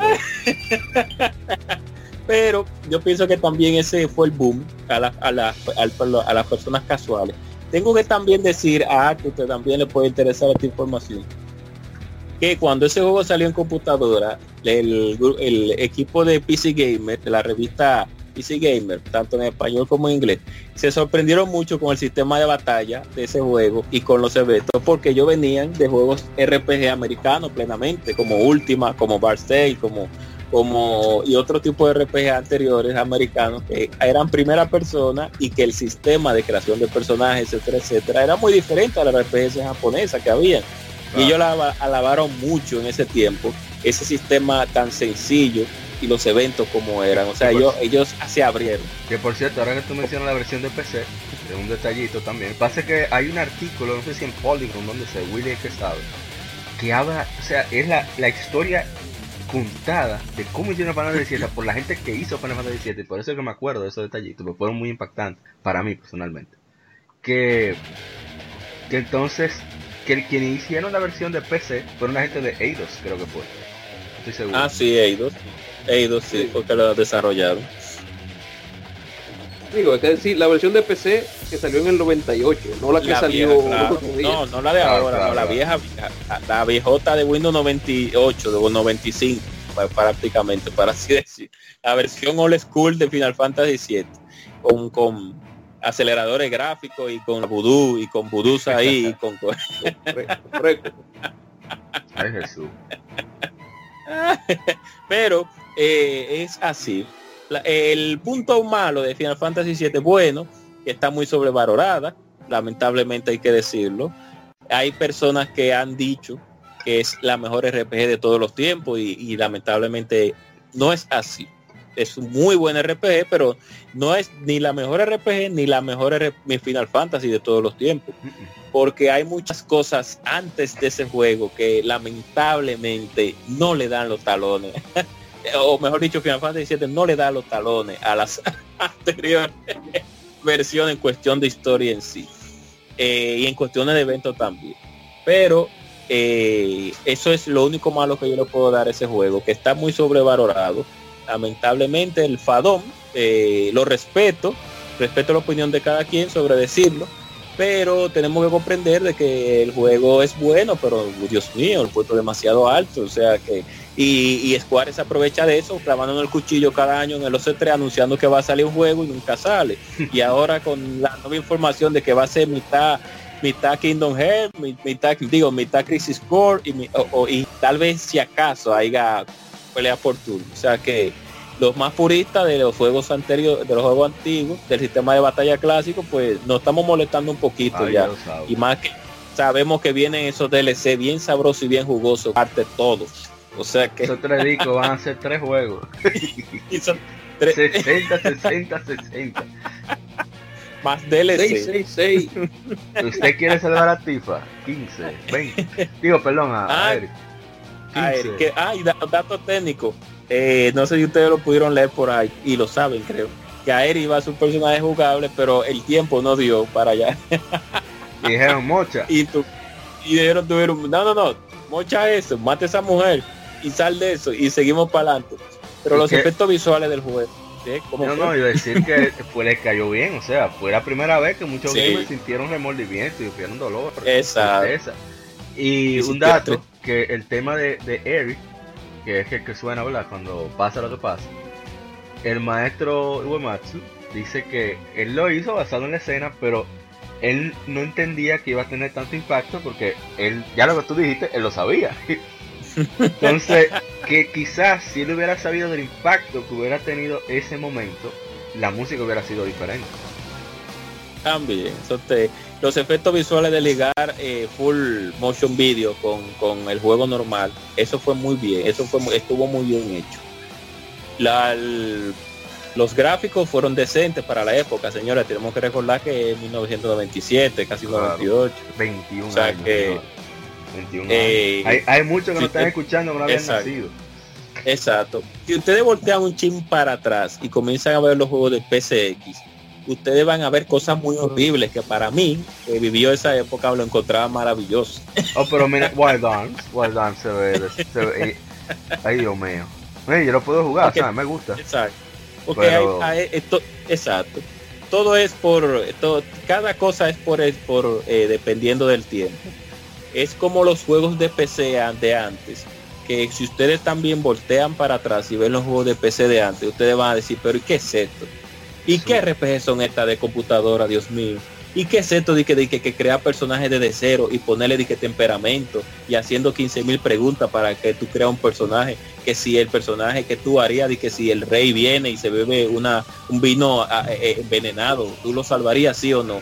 O sea, son cosas que en ese tiempo era lo que había y fueron, y fueron creadas en base a, a- a lo que se vivía en el momento. O sea, Claro. no tienes que entender eso. O sea, cuando tú, al todo el mundo, ahora tú puedes jugar la saga de Witcher, principalmente la 3, que es una de las últimas, la última saga, pero echa para atrás. Cuando tú echas para atrás y ves Barste, a Barste, Coge miedo. sí, o ves, o ves últimas, o ves unas cuantas últimas, tú dices, pero what the? O sea, la nueva generación dirá, ¿y qué es esto? O, y- y- Eso. o ves algunos juegos de PC viejos, de los viejos old school, de los que son viejos, no Doom no, porque Doom eh, mucha gente lo conoce, no. No, juegos RPG tercera persona viejos de Windows 95 y de Windows 98. Tú te quedas como, ay mi madre, pero ¿y qué pasó aquí? Porque era la época. Eh, cuando tú ves a Cloud, que es una cabezota con dos tizas de brazo, o sea, literalmente son dos borras negras que tiene de brazo, de, de mano. tú te quedas como, y ese, y ese, y ese, y ese personaje tan feo, pero es que no había más nada en ese tiempo. O ellos lo hicieron así porque, o por la limitante de la consola, o porque no tenían mucha experiencia con la consola en sí, vuelvo no, a ellos redundar. compraron la, la- ellos compraron las computadoras de Silicon Graphics para hacer Final Fantasy VII, o sea, imagínate. Era aprendiendo que estaba. Ah, exacto. Y no, y que hay una historia. Y mira, y ta- hablando de eso, otro error de Nintendo, mira que ese juego iba a utilizar la tecnología del Nintendo 64. Así mismo Y Nintendo, por asuntos de tacañería, entonces se perdió de ese juego, lamentablemente. Y la historia es otra después de ahí, que los juegos vinieron y salieron y siguieron saliendo RPG brutales. Y el 64, nada de nada. Ya lo sabes. Ah, pero Bueno. es bueno, muy buen RPG, de verdad. Yo no sé cómo es que Esclavo está, está en, en, en, Emma Brothers. El personaje que más le ha hecho daño a Nintendo, ese hombre. está en Emma Brothers. Bueno, ¿qué hacemos? Mira que eso, eso fue un golpe bajo, eso fue un Sí, golpe sí. bajo a, a Sony, pero un golpe porque ni en la All-Star, ni en la ni en la PlayStation All-Star salió Cloud y salió. No, pero eso, Eso no no existe existe. tampoco. Sí, no sé de qué no estás hablando. Eso no no existe. Error normal. 404. No encontrado. Next. Vamos al siguiente juego mejor. Bueno, ahí tenemos el tema de Eris. Que como se dan cuenta, no refleja más, eh, eh, yo diría, tranquilidad y, y, y aceptación, más que tristeza. Y debió de ser tristeza, claro, entiendo yo, pero no. Vamos al Bueno. siguiente juego. El siguiente juego es nada más y nada menos que Pokémon Fire Red Leaf Green. Mm. Eh, hace 14 años se lanza en América Pokémon Fire Red Version y Pokémon Leaf Green Version. Son remakes de los originales Pokémon Red y Pokémon Blue que salieron hace, más, hace casi 20 años en América. Nuevos títulos fueron desarrollados por Game Freak, publicado por The Pokémon Company y Nintendo para Game Boy Advance y tienen compatibilidad con el Game Boy Advance Wireless Adapter, cual vino incluido con los juegos. O sea, era un adaptador como un cable link pero inalámbrico, bastante eh, útil. Casi dos años después, Nintendo los relanzó como Player's Choice. Los dos juegos fueron los primeros remakes dentro de la franquicia. Fire Red Leaf Green son parte de la serie de Pokémon de RPG. Como en entregas anteriores, el jugador controla al personaje desde una perspectiva desde arriba y participa en batallas por turnos. Sin embargo, nuevos elementos como menú contextual de ayuda y una nueva región a la cual se puede acceder eh, son algunas de las eh, añadiduras que le hicieron al juego. A través de los juegos el jugador captura y cría Pokémon para usar en batalla. Los juegos recibieron reviews positivos, obteniendo 81% en Metacritic. Los la mayoría de los críticos elogiaron los nuevos elementos mientras que mantenían el gameplay tradicional de la serie. La recepción respecto a audiovisuales, con algunos analistas eh, se quejaron de que eran muy simples y carecían de mejora sustancial comparado con los juegos anteriores, Pokémon Ruby y Pokémon Sapphire. No- yo no sé qué yo esperaban personalmente, pero nada. Red Leaf Green fueron éxitos comerciales con más de 12 millones de copias vendidas en todo el mundo. Eh, ¿quieres arrancar? ¿Tú quieres arrancar tú? Bueno, Fire Red, bueno, primeramente hay que, hay darse cuenta que eh, eh, la existencia de estos remakes fue principalmente porque los, los juegos originales no eran compatibles con, con la, genera- la tercera generación, que ya era el Game Boy Advance. Además que según la historia, eh, se reseteó para la tercera generación. Sí. O sea, lo que pasa en la tercera generación pasa al mismo tiempo que, que, que en Fire Red y, y, y Leaf Green. Entonces, por- ahí fue como empe- empezó la, la tradición de hacer eh, remakes. Ahora debería, ahora debería ser la, un remake de la cuarta generación. Ajá. Me gustaría saber qué, qué- qué es lo que van a hacer con el juego más aburrido de la saga. Pero en fin, eh, introdujeron, in- introdujeron mucho, mucha, eh, mucho, muchos detallitos muy, muy bonitos. Por ejemplo, cuando tú entras a un lugar como por ejemplo una cueva Así, o, el, o bosque, te dejan como un mini dibujito. Era, era bacano para esos tiempos en Game Boy Advance, ya en los últimos días. No, Eh, que, el- que uno tiene el un tiempo sin ver, por ejemplo, a, a los originales, los 150 primeros.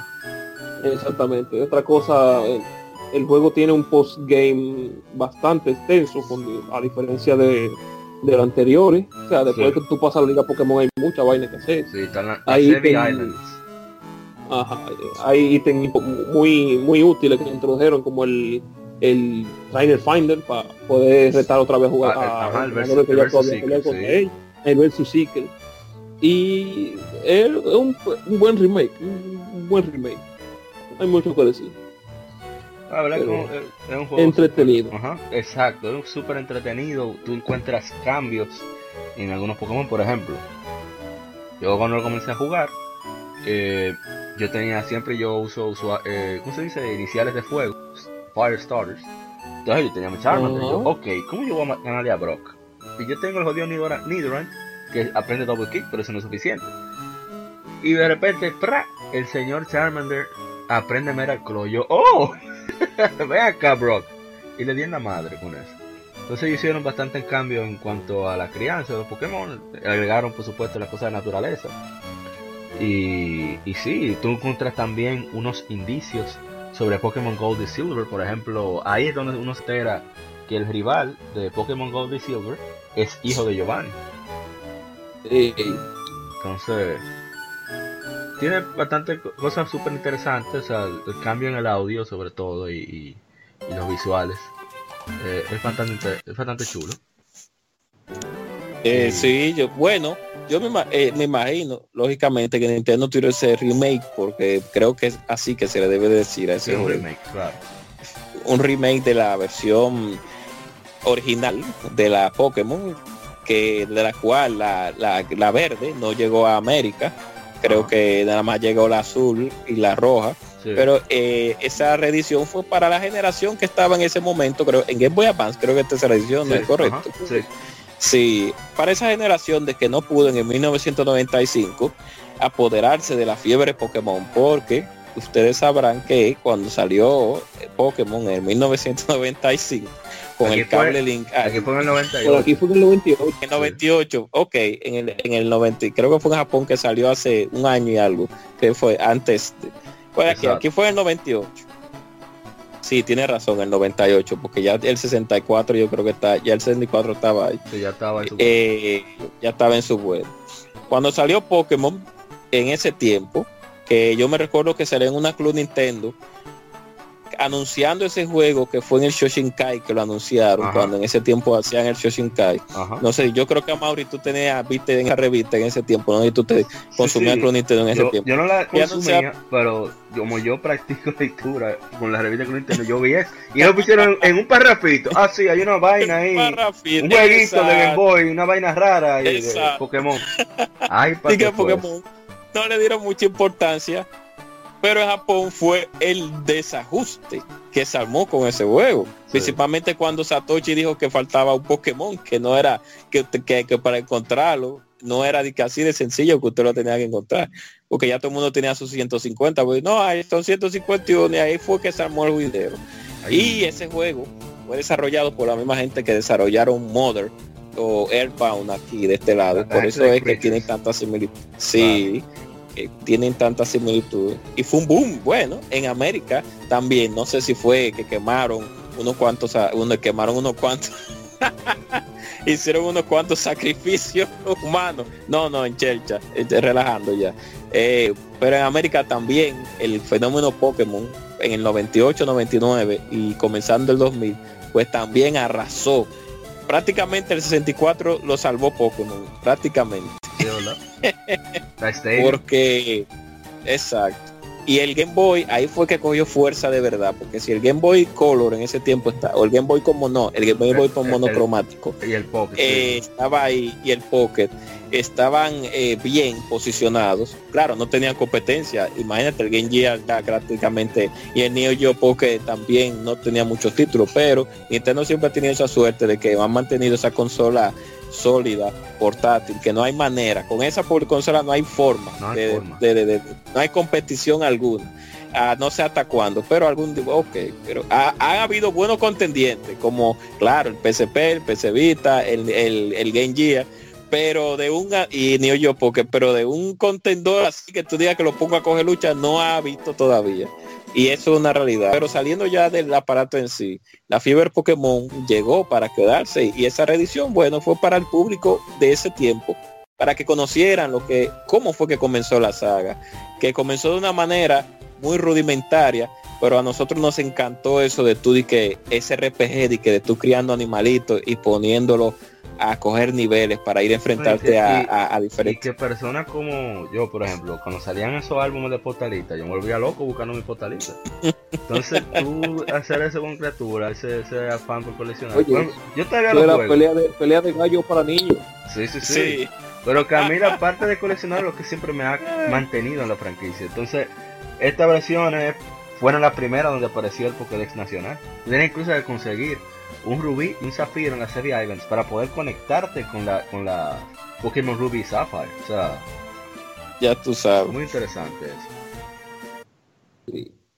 Por suerte yo logré hacer ese objetivo de, de, de con- de conseguirlo todo temprano. Y luego dame mi, Que soltarlo en mi, banda. mi, mi, mi, sedes- mi- mi- mi decepción temprana. no aquí había un contrabando con con, con Pokémon aquí para, para Oye, decirlo yo- de manera En la Ruby Sapphire no aparecía Dio y no estaba mucho de los iniciales. Entonces yo tenía la Colosseum, tenía la Fire Sprint, tenía la Ruby. Entonces muchos muchachos que yo no conocía me decían, yo quiero tal Pokémon y ahí te lo vendo. ¡Ah! ¿Y cómo? Claro bueno, si tú quieres tú me lo compras, tú quieres no lo compras. exacto. No, pero que, ok. Oye, hice más dinero con eso. No. ¿Cómo pues yo compré mi No. 10? Aquí yo tenía un amigo yo tenía un amigo de, de- de un amigo que él clonaba lo- lo- los Pokémon y te lo vendía eh, con el asunto ese de, de la de la de la Pokébola, creo que, que Sí. se clonó de la que y ya tú sabes, ahí estaban los Mewtwo al carajo, daba al pecho y, y los y los y los y los y, y los Moltres y los Satos que no había forma ya, ya. y los Articunos. Ay, No, pero no, no, sí. Tremendos remakes. Pero no tenemos que decir más nada de estos juegos. Ya se ha dicho todo. ¿Qué detalle? No me acuerdo de otros detalles. Ah, que tenía así el- un menú. Si usted va a LIR en el Game Boy Advance, tenía ese menú contextual que era bastante interesante también. Eh, te decía, mira, eh, tú puedes tener tu tabla de tipo, etcétera, etcétera, etcétera. Era súper interesante. Pero sí, eh, ese fue el primer remake de la saga de Pokémon. Después de ahí tuvimos la. En la siguiente generación de Heart Gold Soul Silver, en la cuarta generación, que para mí es lo máximo. O sea, no la cuarta generación, sino la Heart Gold Soul comenzó Silver. la maldad, comenzó la maldad de los stats. Ay, Dios mío. Ah, sí. comenzó y la- después, ya pues esta generación tenemos Mega Ruby y Alpha Sapphire, así que nada, pues gracias a Fire Emblem Spring que tuvieron éxito, que han seguido reeditando, haciendo remakes de las versiones actuales. Ah, podemos pasar a la siguiente, ¿verdad? El siguiente juego. Sí, claro. El siguiente juego es uno muy especial para mí particularmente. Se trata de nada más y nada menos. Ay, olvidé decir antes de, de seguir con, el que sigue. eh, nuestro hermano Luis Manuel Rahul de Hyrule Fantasy, de Hyrule Fantasy, nos puso. Aquí tengo la mía con su caja, ese desgraciado. Puse el reguero Oh. de Game Boy Advance, lo tienes todito. Y la Fire, Red- Fire Red en su caja ahí con su plástico. Desgraciado. Ah, encendido. Sí, sí, no, que va a mío. Bueno, seguimos el siguiente juego. Voy a poner de nuevo la música. El siguiente juego es nada más y nada menos un juego que salió hace 9 años en América. Y se trata de Muramasa, de Demon Blade para el Wii, que salió para el Wii de Nintendo, desarrollado por Ujú. Vanillaware y publicado por Ignition Entertainment en América. Tuvo un remake hace 5 años para PlayStation Vita, con historias adicionales descargables y visuales mejorados, llamado Muramasa Rebirth, publicado por Axis Games Localization. Muramasa se lleva a cabo en la época del periodo de Edo, la isla principal de Japón, Honshu, debido a la sed de poder del shogun Tokugawa Tsunayoshi, se han in- iniciado conflictos por las espadas demonio, espadas samurai que obligan a quienes las usan a matar a otros antes de causar tragedia y locura a sí mismos. La historia sucede alrededor de dos protagonistas relacionados al conflicto, como Hime, una mujer que posee el espíritu de un Ronin vengativo, Jinkro Izuna, y King Ikisuke, un ninja amnésico huyendo de un crimen olvidado, está atado a la tragedia eh, que destruyó a la familia de Momohime. La versión de PlayStation Vita incluye acceso a cuatro historias basadas en el folclore japonés, lanzados bajo el título Genroku Legends, Genroku Kaikitan, y consta, consta destacar que cada una de esas historias tienen personajes con gameplay único, o sea que no es simplemente un, un reskin, historia nueva. Claro. El concepto del juego comenzó durante el desarrollo de Odin Sphere. Junto con la meta de mejorar el gameplay de acción de Odin Sphere, gran esfuerzo fue puesto para, en hacer que el título se sintiera auténtico al periodo en el que se desarrolla. George Kamite desarrolló la historia ba- basada en el teatro kabuki, incorporando folclore japonés y teología budista. Cuando el juego fue lanzado en Occidente, mantuvo las voces originales para preservar la ambientación. Excelente idea esa, por cierto. Eh, Sí, claro que fantástico. Eh, Muramasa River. Eh, bueno, antes de nosotros dar la, seguir las opiniones, nos escribe Dazun, lo puse en inglés, pero vamos a traducirlo. Yo quiero Muramasa re- remasterizado para PlayStation 4, es verdad. Oh, Y Freddy, puede, Freddy. Hardest nos escribe, nos escribe, me encanta este juego. Nueve años ya, no me parecía tan viejo. Y Sasek nos pone, en serio, ya nueve años, ¿cómo vuela el tiempo? Un juego con gráficos increíbles, como todo lo que hace Vanilla. Ese hombre está claro, él sabe, hombre culto, él sabe. Es un hombre que sabe lo bueno. definitivamente. Bueno, debe para allá ustedes porque No, eh, cuando salió, veníamos de Princess Crown, primeramente para Sega Saturno, lamentablemente cuando salió se quedó en Japón y gracias a Dios la tiraron en PSP. Eh, ahí sabíamos lo que esa compañía puede hacer con gráficos 2D, explotando la consola como siempre. Y, y gracias a Dios también Atlus nos trajo Princess Crown. Eh, mi hermano Ronald le dio bastante guate a ese juego. Lo acabó muchas veces con la gran mayoría de personajes. Y después entonces nos dimos, yo me di cuenta de que iban a tirar ese juego, la Boro, para Wii. Ajá, y me. Yo pensé al principio, dije, bueno, qué raro que lo tiraron en Wii porque ya habían tirado la, la Odin Sphere para PlayStation. Pero parece que ellos vieron que el, el mercado de Wii en ese tiempo, para aquí, de este lado, lógicamente, eh, parece que ellos lo vieron más asequible por el asunto de que tenemos que estar claros, en ese tiempo el Wii, a pesar de que sea- es una consola muy casual, pues, pero las ventas estaban ahí. No, o sea, exactamente, o sea, tú veías mucho pool, tú decías, bueno, mucha gente la tiene, mucha gente no puede comprar. exacto. Exacto. No. Era como Pero bueno, le salió el tiro por la culata, lamentablemente. Pero eh, hubieron otra compañía que no. Por eso es que en Wii hay tantos clavos, Dios mío. Es verdad que toda consola famosa tiene disparate, pero yo creo que el Wii es una la, la consola con más clavos que se han visto. sí, como- Yo culparía a Ubisoft porque hay demasiada vaina de todo el mundo. exacto. Todo el mundo quiso un, un, pa- un, un- un pe- un pedazo del, del pastel. Pero la Oboro cuando salió en Wii normal, eh, di que en Wii normal, oye mami, en Wii, cuando salió, bueno, pues dije, bueno, pues nada, eh, que, que venga, que venga, porque Vanillaware eh, es una es una compañía que te da productos de calidad. O sea, Sí, bueno. Ah, no, que solamente son 2D, está bien, pero tú tienes que ver el empeño que ellos le ponen cuando hacen un juego 2D, como muchas compañías no hacen, o, y se van, o se van a lo sencillo y lo hacen 3D, 2D, se van a lo fácil, a, a ellos no, ellos agarran y te hacen un producto 2D, pero, pero brutal, eh, bien dibujado, sombras, eh, personajes, eh, ambientación, o sea, no, no, ¿cómo decir? Eh, ¿qué, qué, cómo, cómo lo podemos decir? Como debe de hacerse un juego 2D con consolas poderosas prácticamente, cuando ya tú tienes el power para hacer un juego 2D, porque antes era por las limitaciones, pero ya que hay power para hacer un juego 2D, Vamos a hacerlo ¿por qué bien. no hacerlo 2D? Exacto, ¿por qué no hacerlo 2D ya? Que ya hay power para hacer. Y ellos agarran y te dan el power, tú, tú quieres power, esto es power, toma, te fundo la consola, te fundo. No, ese juego, la verdad que Ay. se ve muy bien. Arthur, yo creo que ustedes tienen que hablar primero también. porque- Bueno, ¿qué te puedo decir? Hay, hay- todo el que ha jugado juegos de Vanillaware en ese, en ese aspecto sabe lo que tiene. Ese juego tiene un gameplay bastante, bastante, requiere bastante precisión. Con el tema de combi- combinar las espadas, combinar las espadas, porque ahí, ahí va, a lo largo del juego tú vas consiguiendo diferentes espadas con diferentes diferentes poderes. Y tiene que ir intercambiándolo porque si, te- si las abusa se rompe.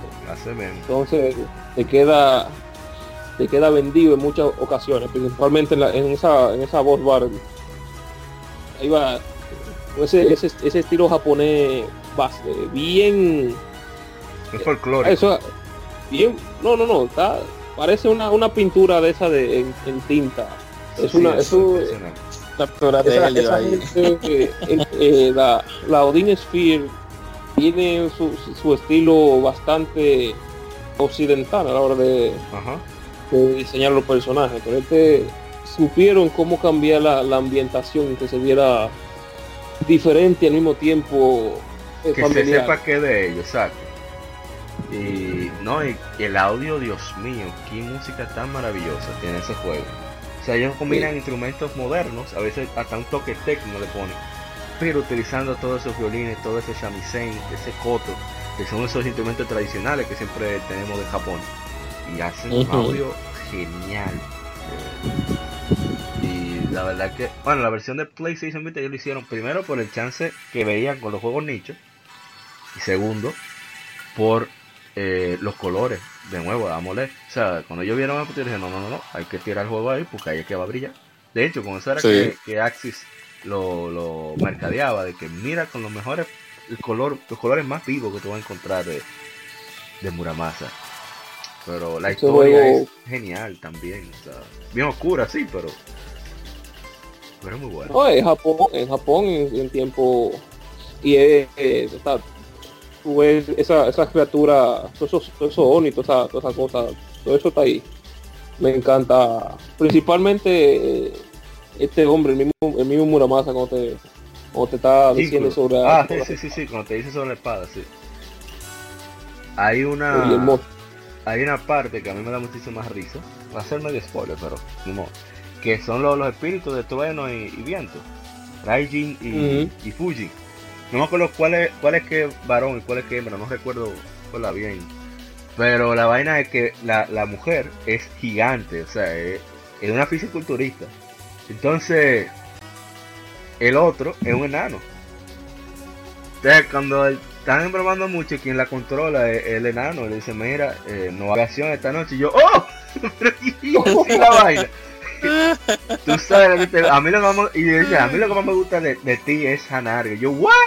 Así mismo, yo, concho. Eso es. Así que se deben hacer los juegos, que los hombres sepan sin faltarle respeto a la mujer, decirle cosas bellas y hermosas. Ay, concho. No, pero es juego fantástico, eh, de verdad. eh. Muramasa Demon Blade. Hemos hablado mucho sobre el juego, por eso quizá no, no hable tanto. Pero la secuencia de acción, cómo se hacen los combos, eh, cambiar de espada puede tener un efecto. Las espadas tienen sus propios atributos también. Y sus requerimientos para sacarla. O sea, la verdad es que no hay desperdicio. Y, y quien pueda, ya sea la versión de Wii o la versión de PlayStation Vita, que, que busque la forma de, de poderlo jugar. Porque son espectacularidades de juego. E incluso la de, Wii se puede jugar perfectamente ahí donde se ve todo perfecto. Pero sí, eh, Muramasa Demon Blade, Muramasa Rebirth, denle para allá, que son joyas. Esa que estamos escuchando Sí. se llama Deep in Mountain and Valley, que yo no entiendo cómo que no está en Spotify. Tuviera eso en Spotify, con eso fuera que yo jugara Rocket League todo el tiempo. Pero, ¿no? Eh, los, los audios del juego tienen dos versiones, una cuando estás explorando y otra con un poquito más de ritmo, más acelerado, más énfasis también en ciertos cantos de instrumentos eh, cuando está el combate. Entonces, es como si tú estuvieras escuchando dos estilos diferentes de la misma pieza. Es, genial. Bueno, ahora pasemos a la acción. Vamos ahora a pasar al, al Game Insight. Games Inside. Yes. Game Inside. Una personalidad, desarrolladora o editora en cuestión es el tema de conversación.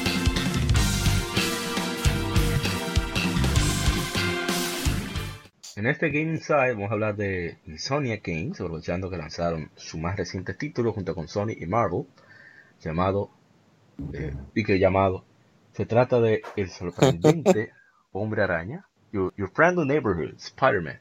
Entonces, Insomniac Games es un desarrollador estadounidense cuyos eh, cuarteles generales están locali- localizados en Burbank, California. Fue fundado en 1994 por Ted Price como Extreme Software y fue renombrado a Insomniac Games un año después. El Gaming Historian hizo un video de Spyro, de la historia de Spyro, y ellos se llamaron Insomniac porque los tigres casi no dormían. Ahí, pero porque le cambiaron el nombre. La compañía es mayormente conocida por desarrollar, desarrollar varios títulos de mascotas de PlayStation, como Spyro the Dragon, Ratchet y Clank, así como la franquicia de Resistance, y también los juegos, eh, el juego de 2014 Sunset Overdrive y de 2018 Spider-Man. El primer proyecto de la compañía fue Disruptor, que pues, saliera para la primera consola de PlayStation, pero su sus pobres ventas casi llevaron a la compañía en bancarrota. El siguiente proyecto de Insomniac fue Spyro the Dragon, un juego bastante exitoso que tuvo dos secuelas en, dentro de dos años. Insomniac eh, colaboró muy cercanamente con Sonic Computer Entertainment y creó dos franquicias, Ratchet Clank perdón, y Resistance. Las franquicias probaron ser un éxito tanto con la crítica como financieramente para la compañía. Por lo tanto, ellos comenzaron a, a trabajar en su primer título multiplataforma, Fuse, en 2013, que no le fue tan bien con Electronic Arts, y el juego, eh, bueno, ahí te lo dice, que es uno de los juegos que no, no fue muy, muy bueno, tanto con la crítica como comercialmente. Desde 2014, Insomniac ha expandido su portafolio de juegos. La compañía trabajó con Microsoft Studios en Sunset Overdrive. Se unió con Game Trust. Game Trust es una empresa de GameStop que se dedica a publicar títulos para publicar el, el Metroidvania bajo el agua titulado Song of the Deep, o sea, Canción de lo Profundo. Sí. eh, también lanzaron varios juegos móviles, así como pro- proyectos de realidad virtual, y también presentaron una reimaginación del primer Ratchet Clank. La compañía está trabajando en su primer título licenciado, que fue, que ya salió, que fue Marvel's Spider-Man. Y a pesar de ser un, colaborador frecuente de Sony, eh, antes estuvieron localizados en el mismo edificio que Naughty Dog. Sony nunca ha sido parte de Sony Interactive, Entertainment Worldwide Studios. A través de los años, Sony Games ha recibido reconocimiento considerable de los críticos como un desarrollador de videojuegos aclamado. Fue nombrado el vigésimo mejor desarrollador de videojuegos por IGN y es uno de los mejores lugares para trabajar en todo Estados Unidos, de acuerdo a la Sociedad de Manejo de Recursos Humanos. Así que ahí tenemos. Bueno, seguimos con la historia o, o vamos directamente a los juegos, no sé. No, puede seguir ahí con la historia si lo desea, ah, para que nuestro público conozca un poco más. Vamos, vamos entonces a ponerle el audio de Disruptor, mientras vamos ahí. se escucha algo. Sí, se escucha. Se está escuchando una. Sí, sería bueno que bloquearas algo.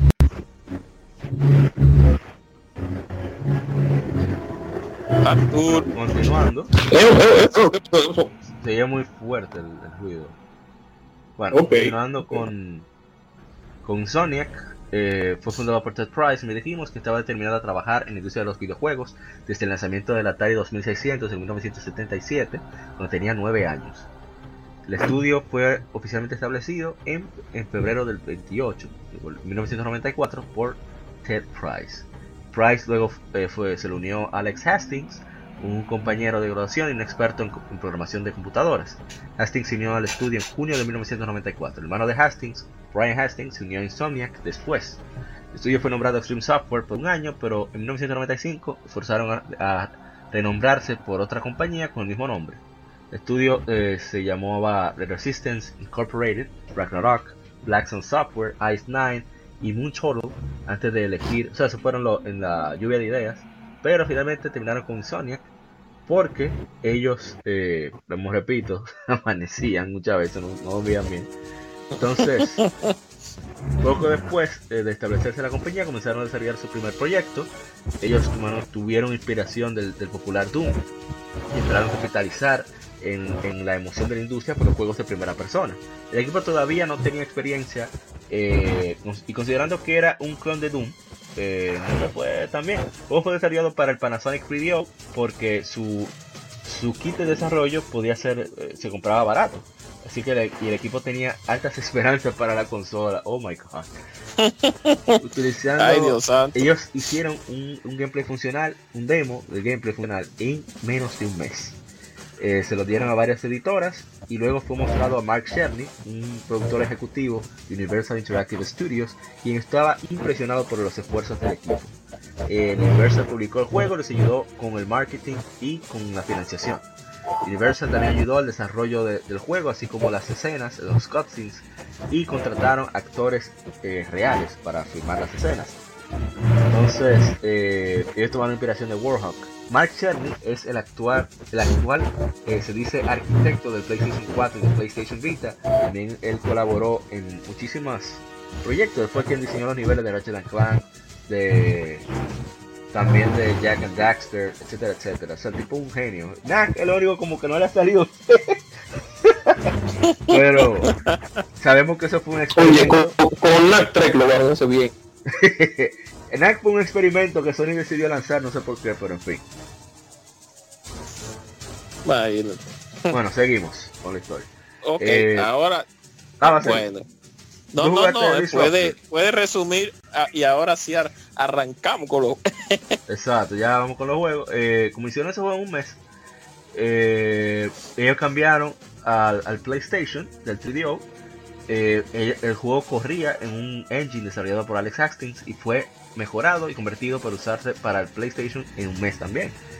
Eh, Disruptor, Disruptor le fue bien con la crítica. Eh, fue nombrado Dark Horse of the Year, o sea, Cabello Oscuro del Año, porque nadie lo conocía. E incluso John Romero, quien era el, creador de Doom, tuvo, tenía elogios para el juego, porque era bastante bueno. Entonces, a pesar de que el juego no le fue bien. Sí, se, ve, se, ve bastante bien. Sí, y a pesar de que no le fue tan bien en ventas, Universal siguió unido con Insomniac para su siguiente juego, eh, la moral del equipo estaba mala, estaba muy baja, entonces ellos iban a, querían desarrollar algo nuevo en vez de seguir con una secuela de Disruptor. En ese tiempo la, la demografía para el PlayStation era más para adolescentes y niños que comenzaron a usar las consolas. Entonces ellos decidieron hacer otro juego violento como Disruptor y centrarse en algo más familiar, que cualquiera pudiera jugar sin importar la edad. Entonces, como ellos vieron el éxito de Super Mario 64, eh, PlayStation no tenía juegos similares, ellos decidieron, Cherry le dijo, hey, háganse un jueguito con una que sea con un muñequito bacano y que, que tuviera un más appeal, o sea, que le guste a todo el mundo. Entonces, Craig Steed propuso que era el artista de, de ambientación, donde entornos de, de, Disruptor, hicieron que el tema de la historia debería ser eh, sobre un dragón antropomórfico. Al mismo tiempo, Alex Hastings comenzó a desarrollar un, un, engine que se especializaba en juegos con vista panorámica, que era más apropiada para juegos de mundo abierto. El engine permitió más eh, eh, aspectos de gameplay, incluyendo la habilidad para el, el, dragón planear por los aires, y Spyro the Dragon fue lanzado en 1998, el primer Spyro the Dragon. Eh, paramos ahí, ¿verdad? Ya hemos hablado del juego. claro, claro, ahí lo paramos. Eh, bueno, yo Spyro the Dragon lo jugué eh, mucho después. Estamos hablando de yo lo jugué hace poco. La dieron hace como 4 o 5 años, lo pusieron a un dólar. La PlayStation Store, lo compré todos. Todos los Crash y todos los Spyro. Y yo lo probé y la verdad que me, me, me gustó bastante el juego. O sea, es bastante chulo, bastante interesante. La actitud de Spyro me encanta porque es un enano fresco, no es para nada. Sí. Y. Eh, eh. Ajá. Y que los no, dragones. Que un frecón, el dragoncito. Sí, sí, no le para, es un fresco. Y lo que más me gusta es que cada vez que tú rescatas un dragón, como que te, te hacen un chiste. O sea, es, no es un chiste para que tú te vas a doblar de la risa privado, pero te saca, te saca una carcajada, una sonrisa. la cosa que ellos dicen y lo que le responde también. Bueno, Spyro the Dragon. ¿Qué, puedo, ¿Qué se puede decir de ese clásico? Si hay algo que me gusta de ese juego, es lo bien que ha envejecido. Sí, sí. Tuve que much, muchísimos juegos de esos tiempos, principalmente el problema con la cámara, eran fatales. Pero Spy, Spyro the Dragon se puede jugar a día de hoy la original, no el remake de ahora, no la original, se puede jugar perfectamente, sin ningún tipo de problema con la visión y todo ese está, está bien diseñado en cuanto en cuanto a eso. El diseño de niveles es súper súper abierto, te sientes libre sí, para tú explorar lo que tú quieras. A diferencia de muchos juegos de esos tiempos también que eran muy muy cerrados. Bueno, el, mismo el mismo juego anterior de ellos era eh, los escenarios se veían bien, pero eran súper encerrados comparado con los otros juegos de tiro. Pero ese juego es un un giro de 180 grados. Definitivamente. Y listo para todo el mundo. Yo, Ah, lo, iba- yo lo jugué en, en- en el PlayStation original. Eh, yo lo llegué hasta el final, pero no lo pasé. No era mí el sitio. Pero yo Ah, le, di, le, di, le di fuerte a ese juego. Antes de que continúen, que Alex Hastings, que era el programador, él desarrolló un engine que ha- hacía que las cosas que estaban lejos estuvieran eh, menos renderizadas, o sea, tuvieran un, un bajo conteo de polígonos, por lo tanto tú pudieras ver a dónde tú vas, qué, qué tú te vas a encontrar, aunque no fuera detallado. Y por eso tú veías constantemente movimiento, tú no, no, no te sentías como que ni neblina ni nada de esas cosas que, que, que era la técnica que utilizaban para bajar el, el- el uso de recursos de- de- del hardware. Exacto. Sí, el mismo el mismo Disruptor también tenía una, ne- una neblina, yo creo que casi se ve casi peor que la de, que la de Turo de 64. ¿sabes? Pero ese juego, ese juego no, ese juego, las Spyro todo todo súper colorido, todo súper movido. Y Bueno. todo a un frame, un frame estable. Sí, frame revista. Nada, yo en mi caso, que cuando llegó Spyro o Spiro, como le decíamos nosotros, tú sabes, españolizando los nombres, eh, eh, en el coro de nosotros siempre españolizamos muchas cosas Spiro. Yo no le llamo a Spiro, le llamo Spyro, yo le llamo Spiro. Pero cuando llamó Spiro, yo venía ya de Croc, venía ya de Rascal y venía ya también de Crash. O sea que más, más de Crash porque Rascal y Croc eran productos que estaban como sin terminar todavía. Bueno, ustedes pueden buscar el video de Rascal de la gente de Psygnosis, o no sé cómo se pronuncia en inglés, Psygnosis, creo que se dice, no sé, en fin. Y Croc, pueden buscar eh, es, eh, videos de Croc. Y eran unos clones de Super Mario 64. Ustedes saben Sí. que Super Mario 64 fue el, por así decirlo, el pionero, el creador, podemos decir, de cómo un juego de plataforma debía de ser de manera El tridimensional. verdadero tutorial. Exacto. Usted quiere ser un juego de plataforma tridimensional, Super Mario 64 es la elección obligatoria de lo que usted debe de hacer.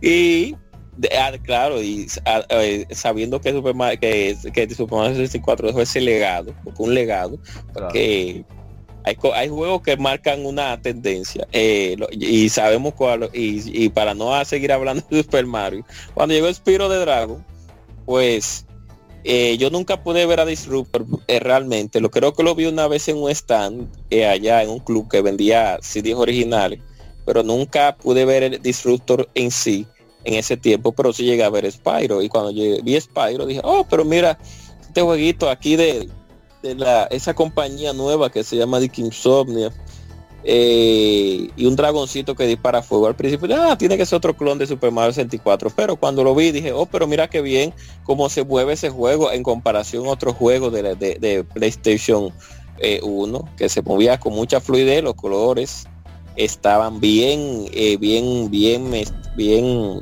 eh, trazados. Y el anti y como el PlayStation 1 sufre de no tener anti-aliasing, por por lo menos los polígonos que tiene ese juego eh, no sufren de esa de esa de esa borra eh, cómo se diría de esa falta de eh, eh, aliasing que, que los, los juegos de 64 tienen y que co- después consolas venideras lo obtuvieron. Piro implementaba lo mismo que Super Mario 64 solo que lo hacía a su manera y el dragoncito le comenzó a caer muy bien a la gente porque no todo en ese tiempo también en la consola de PlayStation no todo en ese tiempo tenía que ser eh, tan serio exacto no todo tenía que ser una seriedad extrema. Eh, también había un público que consumía lo- el aparato que también era un público más infantil. Y Spiro llegó en ese momento y claro Crash estaba ahí ya afianzado pero Spiro y Croc claro y estaba Rascal pero eh, como que necesitamos algo como algo más Sí. Ah, también estaba Rayman pero también pero necesitábamos algo, Algo- más y sí. Spiro llegó llegó y es como cuando salió Ratchet Cry como cuando salió Jack and Dexter que el fracaso de la Crash 4 por así decirlo fue tan brutal con el loading el loading infinito que cuando salió Rancha de Cry y Jack and Dexter fue como un respiro como así señores miren esto fue lo que no pudo darle Crash No, que iba a, un detallito iba a dar que Spyro es púrpura, sea, morado, como decimos nosotros. Porque eh, originalmente era verde, porque tenía más sentido para un dragón. Pero claro al tener esos escenarios, tantas cosas por la hierba verde, digo, la hierba no, la grama, ¿verdad? Para que no se confunda. Eh, le dijeron, no, no, no, no, no, hay que hacerlo púrpura, porque que si no, va que el jugador sepa dónde está el dragón, fácilmente. Y otro detalle, la música del juego fue compuesta y producida por Stewart Copeland. Copeland es un productor y compositor estadounidense y él era el baterista para la banda de rock británica The Police y ha hecho Oh, banda Dios. sonora para varios juegos y, películas, así que el tipo es un musicazo completo y, y- y tra- el trabajo en, en, en Spyro ha sido uno de sus favoritos. O sea, Yo me imagino. Mientras más hay, hay eh, eh, productores de sonido que tú lo ves que es muy serio y después te tiran una producción para un videojuego que están eh, de- para un videojuego de temática infantil y esos son los que más adoran después. sí. bueno, Bueno, mira que era Yamaoka que ha trabajado en otro sí, y vaina y le gustó más era Yamaoka trabaja antes antes de tirarse en había trabajado en juguito de superhéroe y juguito de Oye, Ah, bueno, en Rocket Knight Adventure fue él con, con Michiro Amane que trabajaron en ese juego. Así que, que debo, que bueno que tú dices Michiro ah, eh, que ya había dicho, confundí con Michiko Naruke, que era la fundadora de Wild Arms y quien era la arreglista principal de Twilight Princess, Zelda Twilight Princess. Entonces yo confundí el nombre Sí. se parece. Michiro Yamane es la, la de la de Castlevania, o sea que Sí, la de Castlevania. La, muy diferente.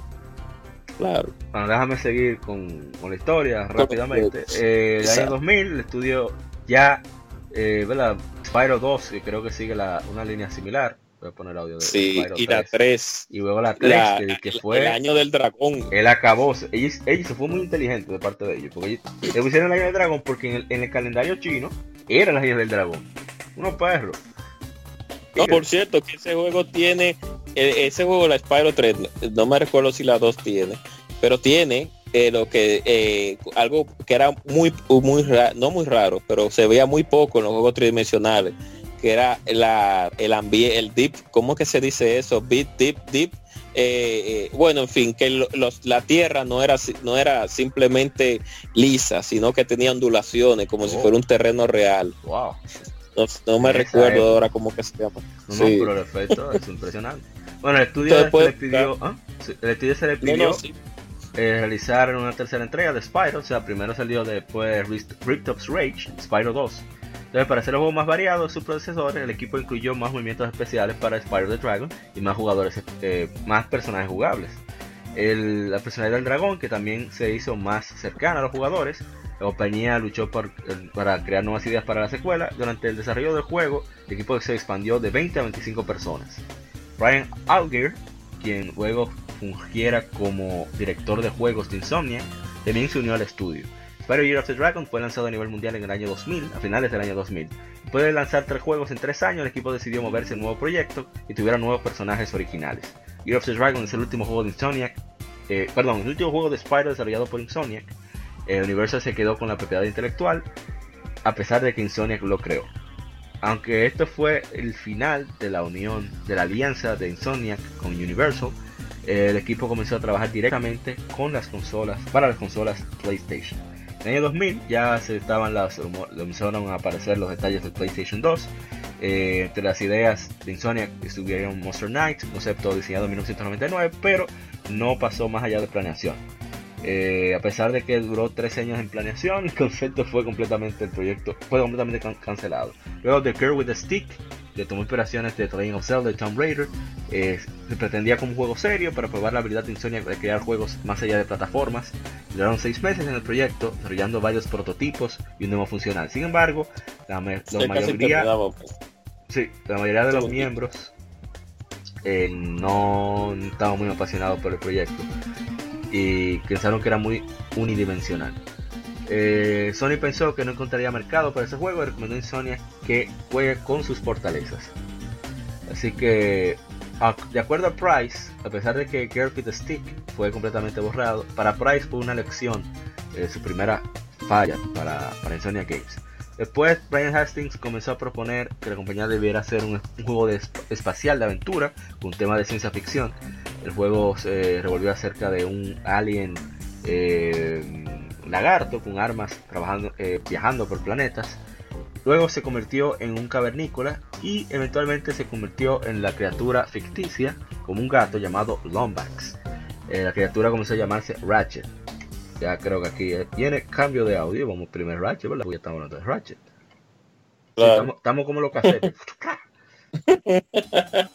Entonces, eh, ellos comenzaron a, a- llamaron a la criatura Ratchet, diseñaron un, un compañero androide llamado Clank.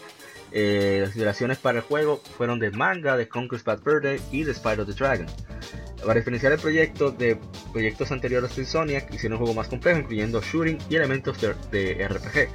El equipo estaba muy emocionado por este proyecto. Sin embargo, la compañía perdón, no pudo desarrollar un demo por el juego porque no tenía un engine apropiado. Como resultado, ellos desarrollaron un art nuevo de Flash un, una diorama de Metropolis para Sony, el cual, el cual decidió, eh, ayudó a que el juego de Ratchet pudiera tener eh, la eh, financiación y, poder publicarlo. Jason Rubin de Naughty Dog le prestó a Insomniac el, el engine que usaron para Jack and Daxter Precursor Legacy.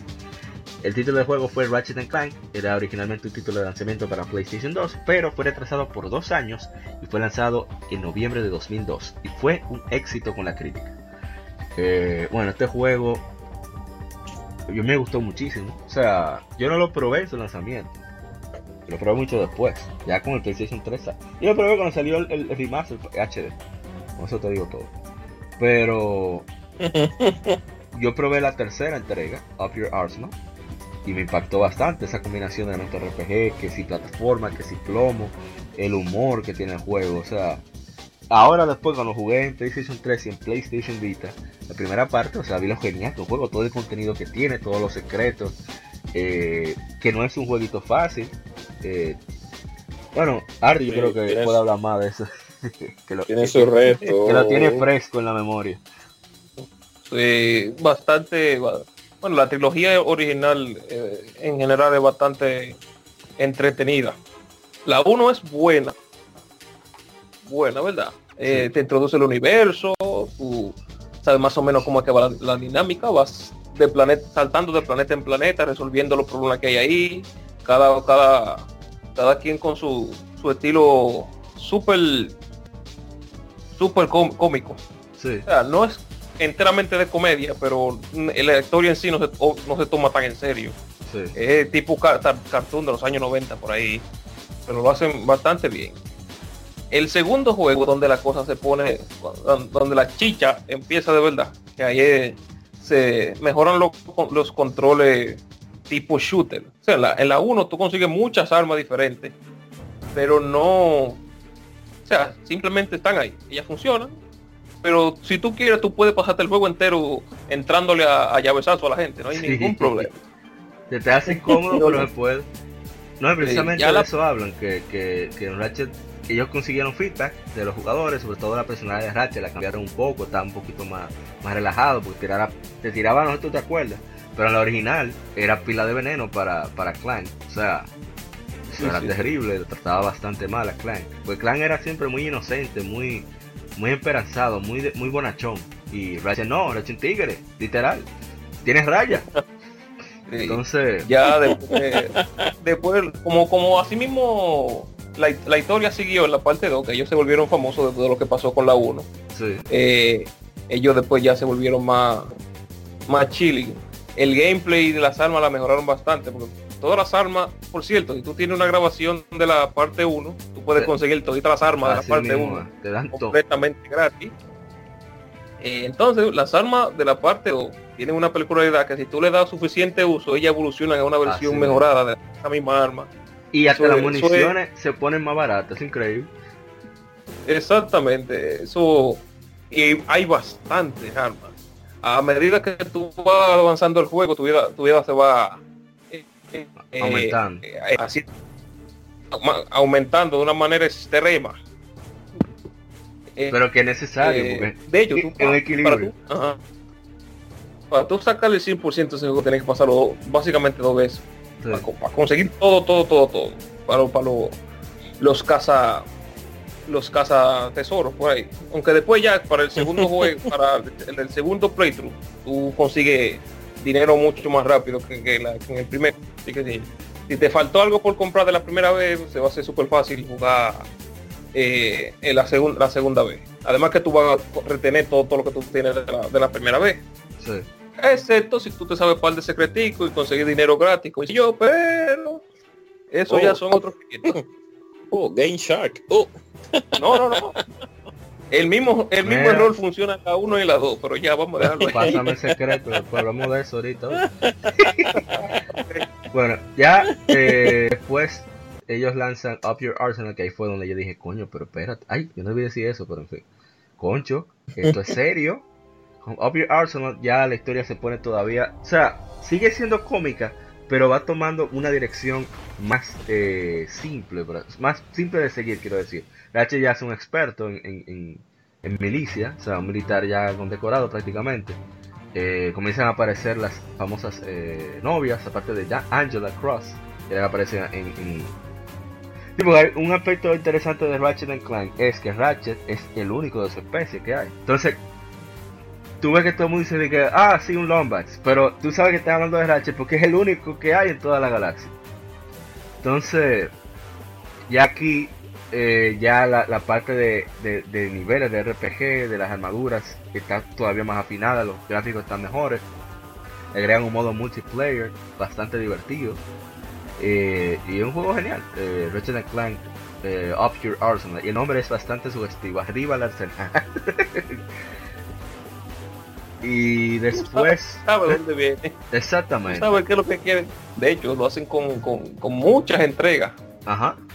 Cada, cada subtítulo tiene un, un, un, segundo significado por ahí. Así mismo. En Europa no tiene los subtítulos. Un No, tiene por número. and Clank 2, Ratchet and Clank 3. Pero para nosotros, afortunadamente sí. Up your arsenal. Bueno, la otra, la del otro juego que sigue, eh, ya Sony aquí se está cansando de, de verdad, de ser el mismo estilo de juego todo el tiempo. Así que deciden hacer algo, cambiar completamente. O sea, seguir con la misma franquicia, pero cambiar mucho el estilo.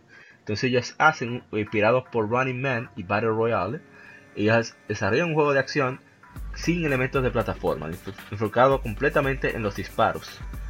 Eh, aunque es un poco similar a, a los predecesores, aquí el, el- el rol de Clank ya no, no aparece, Clank es más como un operador. Entonces Ratchet tiene que sobrevivir en un planeta coliseo, por así decirlo, donde tiene que enfrentar enemigos a muerte. Es una historia bastante, mucho más, un poquito más oscura. Se llama Ratchet Deadlocked. Salió en 2005 para el PlayStation 2. Eh, es bastante divertido. Sí. Quien jugó, quien obtuvo Ratchet and Clank Frontal Assault, como habla de eso ahorita, lo tiene gratuito para PlayStation 3. Así que un juego que está barato, va como 10 dólares, 20 dólares, qué sé yo. Bueno, mientras Ratchet, eh, Insomniac estaba manejando el desarrollo de Ratchet Clank, el equipo quería trabajar en algo más. Sigue con el lanzamiento del PlayStation 3.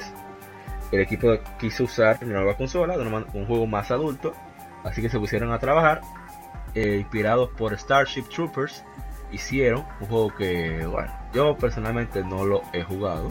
Me llamó la atención porque era de ellos, pero como no soy jugador de FPS, ellos hicieron Resistance Fall of Man, eh, que saliera para el PlayStation 3. Eh, era un first person shooter, era su primer first person shooter desde Disruptor. Entonces ellos experimentaron, experimentaron tratando de hacerlo basado en, en escuadrón, enemigos que eran unos lagartos gigantes. Bueno, esa era la idea que tenían al principio, pero Sony les recomendó a Insomniac cambiaron esos antagonistas porque no eran divertidos. Entonces, pero después ellos, ellos no estaban de acuerdo. Eh, Cherny quería poner que el juego fuera una space opera durante la Primera Guerra Mundial, pero esto fue cambiando, cambiado a la Segunda Guerra Mundial porque los desarrolladores querían introducir eh, ar- ar- armas extremas al juego. Entonces lo cambiaron a 1950 porque ya en esa época había una saturación de juegos basados en la Segunda Guerra Mundial. Oh, Estamos sí. Ay, sí. hablando de 2006, 2007. Entonces. Eh, nada, lanzaron el juego y, no tuvieron mucho tiempo para desarrollar, porque querían que fuera un título de lanzamiento para PlayStation 3. Eh, el juego le fue bien decentemente, aunque hubo controversia por usar la Catedral de Manchester, que ahora estoy buscando la información para, para yo mismo no tenía idea, que se trata de, de una historia alterna que el uso de imágenes de la catedral con los líderes de la iglesia de Inglaterra hubo problemas porque hubo mucha destrucción dentro de la iglesia y, y ese tipo de cosas. Y ellos encontraron que era inapropiado permitir que los jugadores dispararan eh, de una ciudad con un problema de, de armas. Entonces hubo mucha amenaza legal etcétera etcétera pero el juego salió y tiene su asunto como quiera. Incluso dicen dicen que en el Reino Unido, debido a la controversia, la aumenta, las ventas aumentaron. Ah, imagínate. Entonces, Ay, que es bastante divertido eso. Pero siguiendo con, con la idea, eh, después eh, ellos comenzaron a desarrollar las escuelas, querían cambiar el juego drásticamente, eh, teniendo un debate interno entre los miembros del equipo, y la secuela Resistance 2 salió en el 2008. Pero no vamos a. Bueno, sí. no sé si alguno de ustedes lo jugaron va a dar alguna opinión acerca de la saga No, yo ra- rapidito cuando salió la Sega Resistant, eh, mejor dicho, cuando salió la Resistant 1, fue un juego casi, casi, cuasi lanzamiento de PlayStation 3. Eh, ustedes saben que el soft, el hardware del PlayStation 3 prometía mucho, pero era muy complicado de, de- que de, de desarrollar los juegos. Entonces, fue muy complicado. Inclusive los juegos eh, eh, llegaron a un punto que lo hacían para 360 y lo porteaban al PlayStation 3, la gran mayoría. de lo complicado que era hacer juego en PlayStation 3. Eh, por asunto de que, la visión era, era buena, pero, pero el proceso fue que lo complicado. La, eh, ¿Cómo que se llamaba? Los, el, los, microprocesadores, sí, eran seis, procesadores, sí, procesadores eh, digitales, eh, mejor dicho, en computadora se dice threads, se dice cuando son cuando son exacto núcleos núcleos núcleos que no son también tenía menos RAM tenía la mitad de la RAM del Xbox 360 exacto. Lo cual complicaba más, es, más exacto más, y entonces esas complicaciones me imagino que la pobre gente de Insomnia cogieron su luchita desarrollando el juego pero a pesar de todo las resistan tienen eh, yo tengo eh, reviews mixtos porque realmente es como el asunto de esta gente cuando el asunto de Guerrilla Games cuando hicieron la, la, la, Zero Horizon que ah, la, no, la Zero Horizon porque exacto porque ellos cogieron su pela para hacer la, la, la Horizon porque eso no era su no era su estilo. Entonces ya la gente de Insomnia venía de hacer pila de juegos tridimensionales en tercera persona y se metieron de nuevo hacer un juego en primera las resistas no son malas, inclusive hay tres partes para el PlayStation 3, o sea que ellos tuvieron su público. Lo que pasa es que llegaron, la, principalmente la 1 llegó eh, lamentablemente con el lanzamiento no fatídico, pero sí dolor de cabeza, dolor de cabeza del PlayStation. Imagínate, nadie jugó esto. No, envejeció muy bien que digamos. Sí, pocas unidades y entonces caro el producto lamentablemente. Y entonces la salida una salida brutal pero bueno la pueden jugar pueden jugar la 1 la 2 y la 3 que se van a llevar buena sorpresa a pesar de todo. Voy a volver con, mi fuerte. Bueno menos que ahora tú vayas a decir algo de Resist no para allá bueno yo realmente no he podido jugar la trilogía original de PlayStation 3 solamente solamente pude jugar la versión de PSP y la, la de Vita. por cierto, mi primer, mi primer platino oh. fue esa vaina. No sé felicitarte o abuchearte, no sé cuál de los dos. bueno, es lo, es lo, que hay. Él, él, fue el platino más fácil de conseguir. En fin. Eh, eh, la primera la primera y la primera y segunda parte fueron por eh, tenían el, un protagonista llamado Nathan Hale que era un un soldado un soldado creo que creo que británico, que él le dio eh, contagió, se contagió de un del virus de las quimeras, que son esos son eh, el virus de los enemigos. Y lamentablemente al final, al final de la segunda parte, ya él había caído completamente en había sido eh, controlado completamente por la mente maestra de los de las quimeras y al final bueno tuvieron, que hacer eh, darle para abajo una cosa buena que tiene Resistance, que muchos shooters de, su contemporáneo, no sé por qué, eh, te limitaban el uso de armas solamente dos o tres en la mayoría de los shooters modernos. Eh, en, Resistance era a la vieja. Tú podías conseguir todas las armas que tú, que tú tienes, que tú consiguieras, y tú, te, y tú te las guardabas no sé dónde, pero... Y otra cosa eran armas, no, eran armas imaginativas. Todas las, eh, todas las armas eh, del juego tenían un modo alternativo. Estaba la, la, carabina clásica, que es un modo alternativo, era simplemente la granada, pero ya habían otras. Por ejemplo, que tú puedes hacerle el lock on al enemigo y las balas iban directamente a, donde tú lo midieras, independientemente de donde tú estés midiendo. Y así, cada había hay mucha variedad de armas en, todos los juegos. El multiplayer, según me, según me dijeron, en la parte 2 lo, eh, súper caótico. Era un número, bueno, grande para ese tiempo de jugadores. Y la parte 3 salió en el tiempo, ese fue como el, 2011 creo que fue. Eh, el, año, el, año, el año de los números 3. Salió Resistance 3, Hillzone 3, Gears of War 3. Ese era el año de los números 3. Eh, no tuvo, eh, según dicen, la, tenía una historia interesante para, para ser un, nuevo protagonista. ¿Y qué te digo? Sí, sí, eso decían, que, ellos, se enfocaban, enfocaron en narrativa para ser diferente de todos los shooters que había, de todos los Duty y los Battlefield, etc. Ajá. Pero al final lamentablemente no... No le fue bien. Hacía, le hacía, no, es que también le hacía competencia. Primeramente, estaba Carlos, estaba, Carlos Duty para todo el mundo.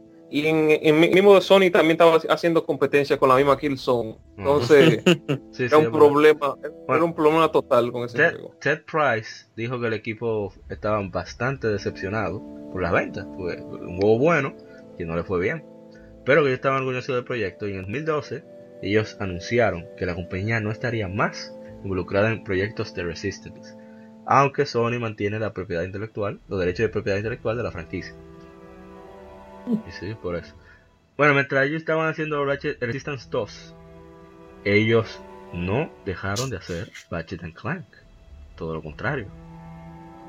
Ratchet and Clank eh, tuvo su hicieron como un reinicio de la franquicia, llamaron, llamándola Future Series, la serie de Future, los cuales comenzaron con Ratchet and Clank Tools of Destruction, que en la cual es donde como que se reinicia todo. Creo que el juego que mejor usa el Six Axis del PlayStation 3. Hay un modo que tiene como un ala y te tiene que volar, tú puedes disparar mientras tú te vas moviendo en las aires, eso para mí fue genial. Y la historia sí eh, cambió un poquito, ya son las armas aún más futuristas. Eh, el uso del gameplay, utilizar más el gatillo, no tanto el círculo, se va afinando más. Asimismo el dash se va haciendo más, se va definiendo. Y hay como una historia más profunda respecto al origen de, de Clank, sobre todo, y también de los mismos Lombaxes. Así que la historia es bastante chula, bastante interesante. Y sobre todo hay más reacciones de parte de los NPC, de personajes todavía más interesantes. Y es donde pasa lo con Clank, que desaparece. Y es donde inicia eh, Ratchet and Clank. Ah, aparece la Marquesian, que es la que después se hace novia de, de Ratchet, de Tywin. Estaba preguntando de eso, eh, Eric. Cuando la vi en la portada. Ahí, ahí aparece Tywin, donde ella está. Ella se une a Ratchet porque ella quiere aprender más de los Lombax. Ella y su padre, Max Apogee, son los expertos en, en la cultura Lombax. Entonces Ratchet está buscando a Clank y ella dice, bueno, pero si tú vas a buscar Clank, tú vas a buscar más vainas de los Lombax, yo voy contigo. Entonces, pero un juego súper divertido también con Sport un juego súper corto, que era solamente de carga, no voy a decir más porque, ¿verdad? Ya hicimos una efemérides Claro. y muchísimas risas las referencias que hacen a, a- a la película de piratas, Dios mío, eh, Piratas del Caribe, da risas. del Caribe. Sí, entonces después ya cuando aparece Clank, que no voy a decir mucho, pero si alguien quiere jugarlo, cuando aparece Clank sucede a Crack in Time. Se llama así porque te hablan de cómo funciona el tiempo en ese universo. Y bastante de los mejores puzzles que yo he jugado en mi vida, incluyendo The Legend of Zelda, está en ese juego. Porque se trata de Clank, eh, sus orígenes son de unos seres que manejan el tiempo, que se llaman Zoni. Entonces los puzzles que él tiene es, tú tienes que medir tus acciones. eh, Clank se divide en tres y un cuarto. Entonces tú tienes que ir moviéndote para poder mover cierta plataforma y entonces ese primero pueda permitir que el segundo llegue a otro lugar y el tercero llegue a otro lugar para tú el cuarto entonces poder sí avanzar y es genial cómo te destruye el cerebro ese bendito puzzle entonces y claro como siempre disparando como un loco y aparece otro Lombax llamado el general Azimuth que es le habla de Super Arcaden que el cual obviamente Ratchet nunca conoció y por eso tiene como un, un lugar muy especial para los fans de la saga porque es como la que tiene más revela más cosas de la historia. Y luego sale el primer spin-off bueno aparte de Deadlocked que se llama Ratchet and Clank Full Frontal Assault que es un spin-off que combina el gameplay clásico de Ratchet and Clank con eh, Tower Defense ustedes saben cuáles son esos, géneros Claro, y- claro y que es, sí. óyeme, es genial esa vaina. Se juega hasta de cuatro personas online o de dos cooperativos, local y online. Y es chulísimo que uno se divierte mucho. Ah, bueno, yo me adelanté de hecho. El primero que sale, me adelanté. El primero que sale es eh, Ratchet and Clank All for One, todos para uno. Que con eso fue que yo compré mi PlayStation 3. Es un juego, un party, un juego de chercha completamente en el cual está Doctor Nefarious, que aparece por primera vez en Up Your Arsenal, el malo, que me encanta la voz de, de ese personaje. Eh, él a veces se frisa y suena una novela. Entonces el, el mayordomo tiene que dar un fuetazo para que él siga hablando. da muchísima risa. Entonces se unen Clank, Ratchet, Nefar Doctor Nefarious y Quark, que Ratchet está loco por matarlo. eh, que es el antihéroe, el verde gigante que sale en toda la saga. Sí. Y entonces ellos son atrapados en un lío que de una persona, de un ente ahí que le gusta atrapar eh, eh, enemigos.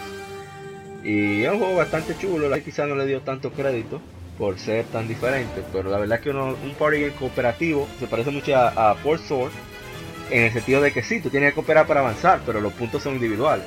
Entonces, ah, y tú tienes cada quien compra sus propias mejoras. Y es bastante chulo el juego. Y luego, ahí luego sale salen otros juegos como Notes, que es un proyecto que ellos tuvieron después de esos proyectos independientes que tuvieron. Salió Fuse, pero no le vamos a hacer mucho caso a Fuse.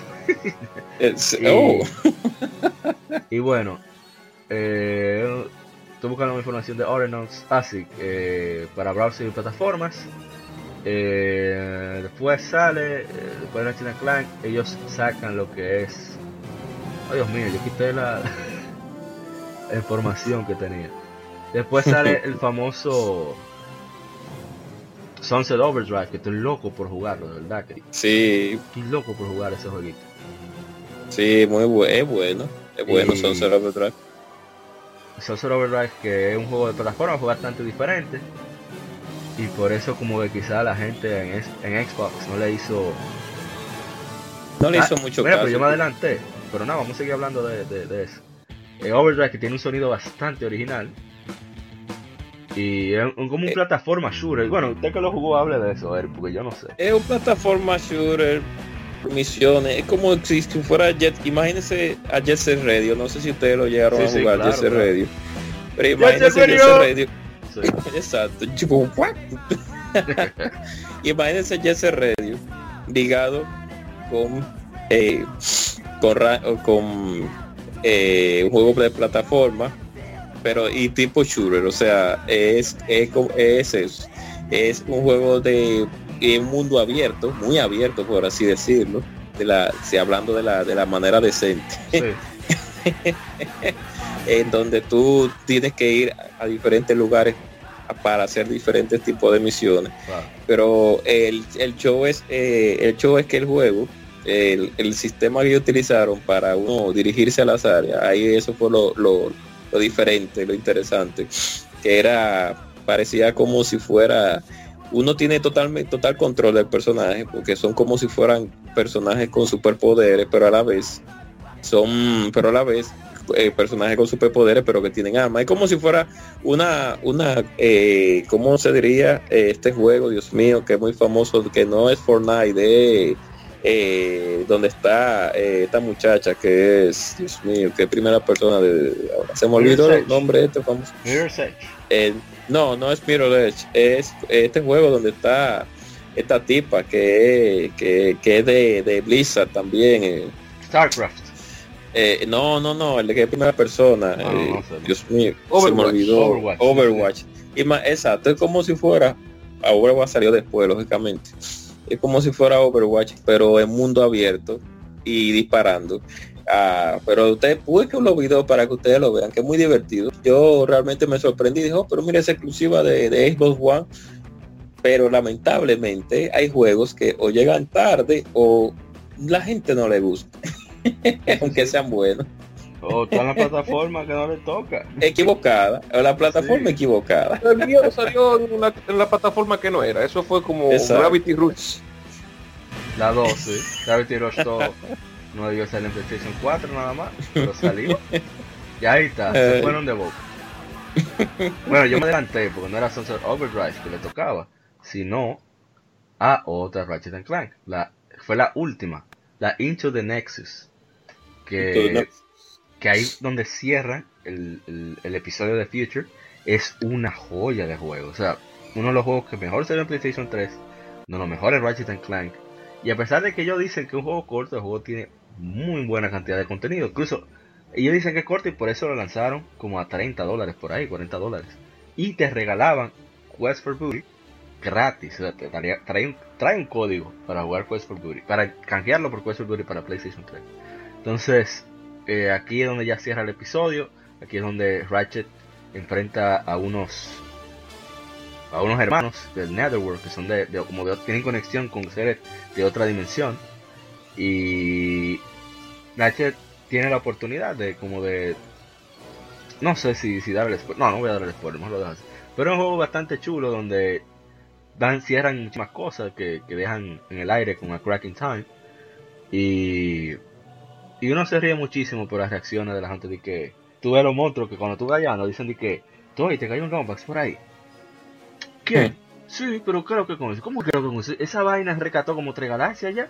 Pero es una jodida bola de pelo. ¡Bola de pelo! Tú no la has visto cuando él saca el. eh, comienza a decir Alma. Él tiene un Warmonger, que es el misil. Y eso acaba con toda esa vaina. No me lo estás relajando. Cuando te ven, ¡coño, está aquí! Tú ves que se manda y da muchísima risa la reacción. A mí me encanta el juego. Entonces, ya después sí, ya va Sunset Overdrive. Y eh, sacan, ellos sacaron muchísimos juegos para Oculus Rift y, y para PC. Y para celulares Sí, también. celulares, yo No experimentando con, con esos juegos. Y después, como el hijo pródigo, regresaron a casa y lanzaron el, el reimagining. Aprovechando que iban a lanzar la película, lanzaron Ratchet Clank para PlayStation 4, que es una reimaginación, un reboot de la saga. Toman todos los elementos que pulieron a través de los años y lo incorporaron con la primera historia, ya que Sony iba a lanzar una película y dijeron, oh, pero vamos a hacer un juego basado en esa película. Y, y fue bastante chistoso porque atrás en la carátula del juego dice, es el juego basado en la película, basado en el juego. no, de loco. Y... Una, una paradoja ahí. Exacto. ¿Es un, es un juego basado en una película o una película basada en un juego? Exacto, tú te quedas como, ¿y entonces? Y se- será, se- será el juego, será, será la película basada en videojuego que, que, da- eh, que rompa la maldición de la mala película. O será el videojuego basado en película que rompa la maldición de juego basado en Exacto, película. mano, es increíble. La película no es gran cosa, por cierto. Es una película normal, tú tú te entretienes, la misma historia del juego. Y creo que ah, que eh, Sonic es tan eficiente que ellos, ellos terminaron el juego como tres meses antes del lanzamiento de la película. Entonces nosotros estamos esperando para poder seguir al juego porque ya estamos Claro. Y, y es el Ratchet que mejor se ha vendido, lo hasta lo dieron en el Plus. Y la verdad que a mí me encantó por completo el juego. Me encantó tanto que yo hasta lo platiné con gusto.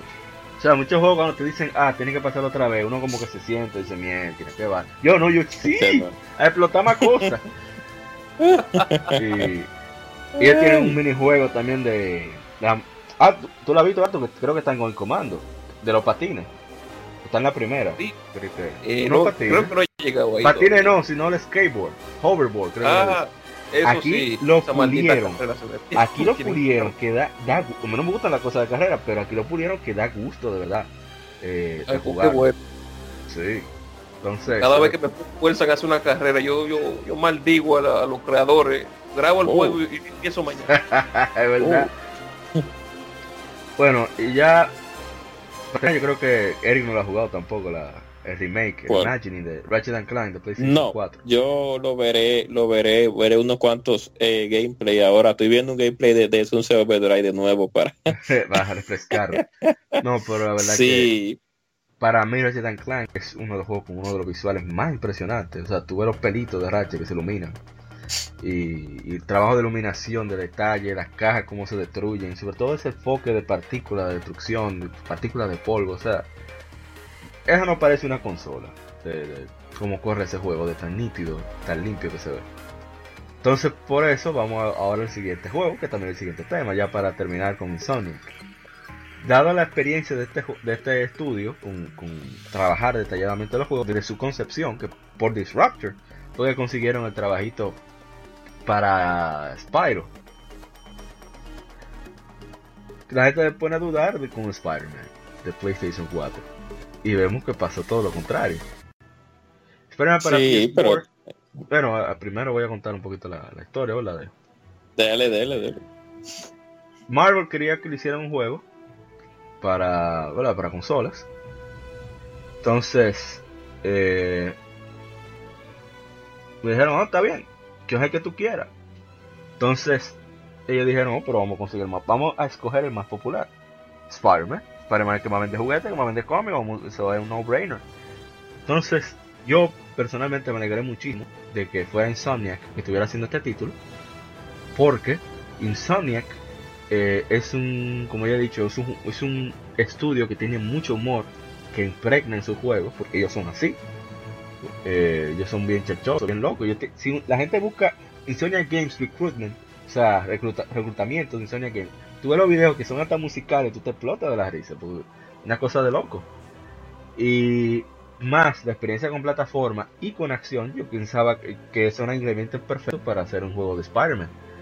Y para colmo, inspirado con, el juego de Batman. Ya se puede decir que Batman es el subgénero de, de superhéroes, prácticamente. Entonces, sí, sí. Eh, el juego, por lo menos la gente que lo ha jugado le ha encantado eh, Spider-Man de PS4 y los detractores que se quejaban por el charco.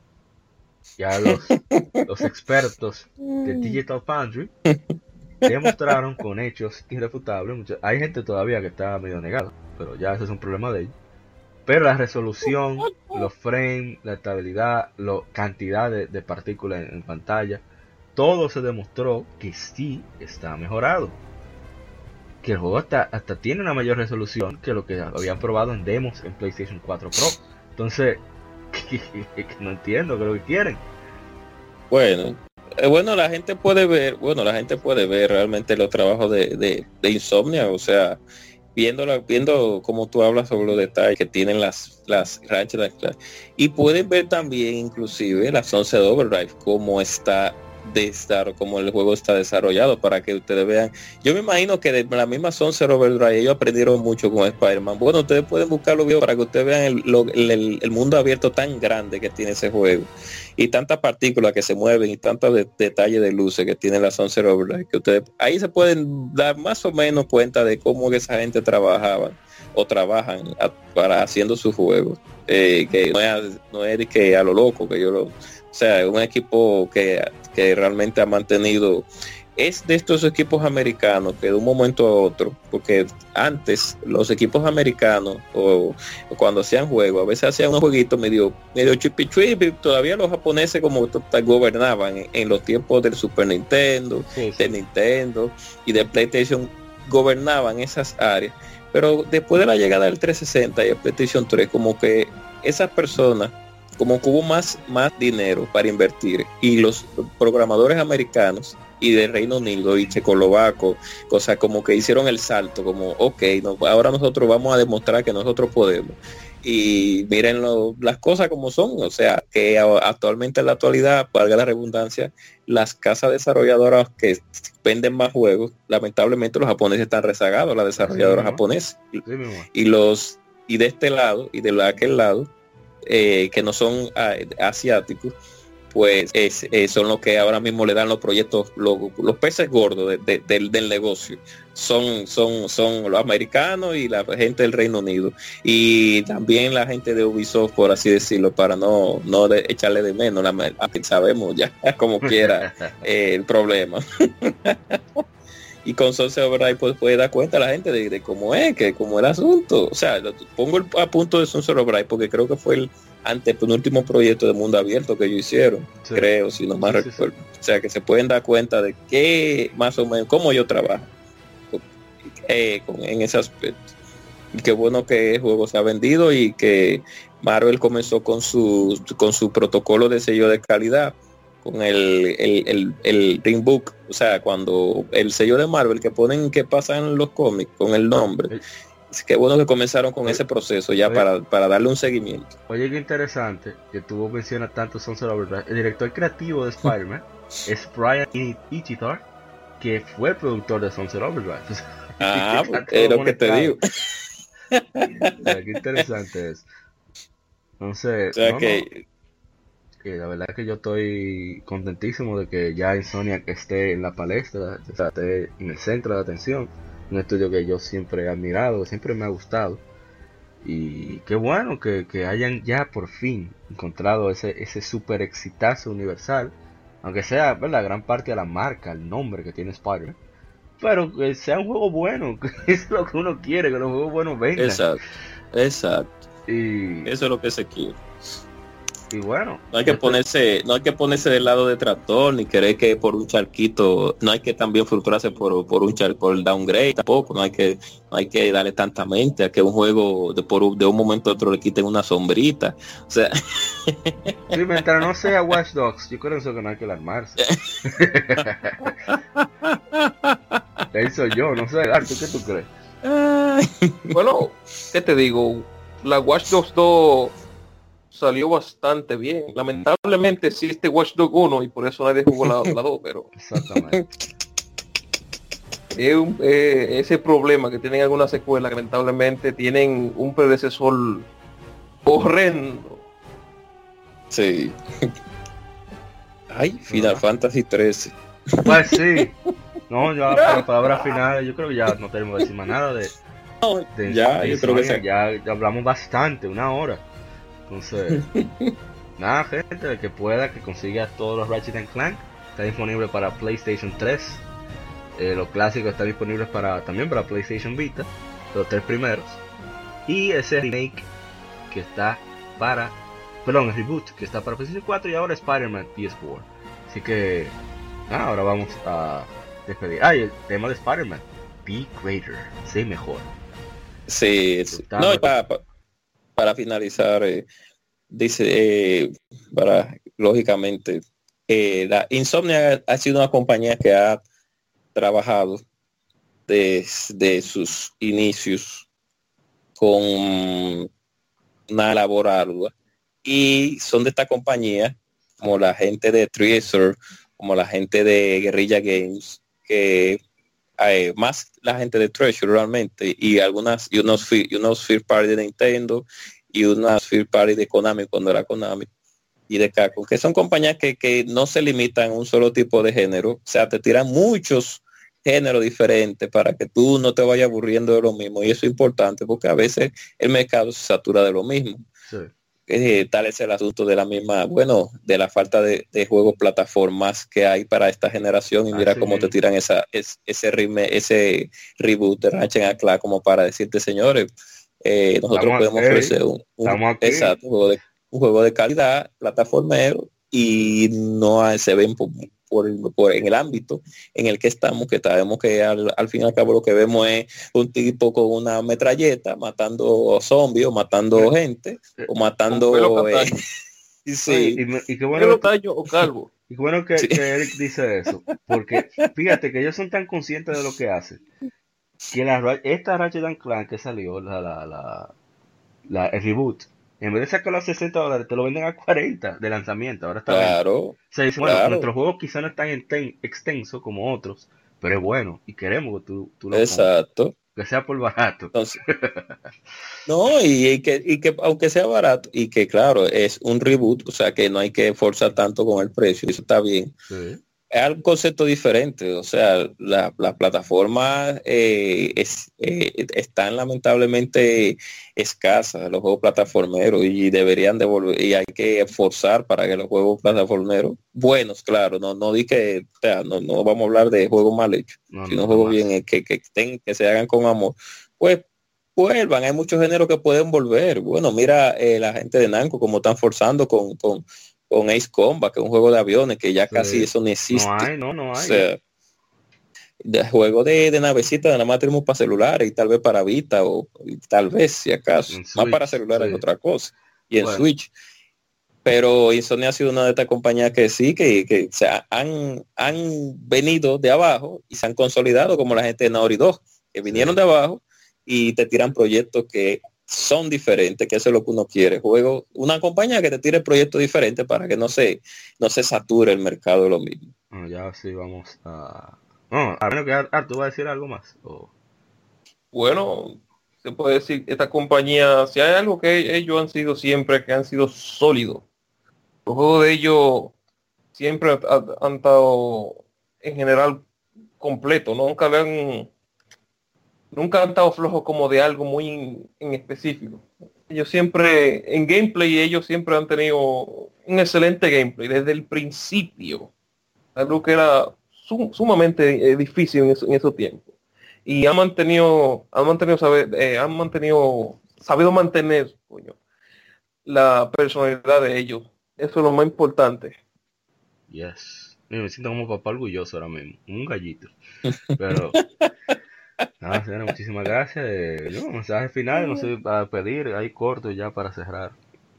Ya yo lo dije, ya, ya. Ah, ok, Pase la, calidad, sí. Eh, Arthur, no sé si usted quiere pedir. No, ya se ha dicho bueno, pues muchísimas gracias por acompañarnos. Eh, estamos, bueno que estamos en las redes sociales, en Instagram, Facebook, Región Gamer RD, ahí estamos. Eh, también tenemos un Tumblr, sabemos que la Tumblr, Tumblr como se llama esa red social, se usa más para otros fines, pero lo tenemos ahí como un espacio extra para contar nuestra información. Estamos en YouTube, Spotify, Google Podcast, eh, iBooks y Tuning. Pueden buscar Legion Gamer Podcast, ahí estaremos.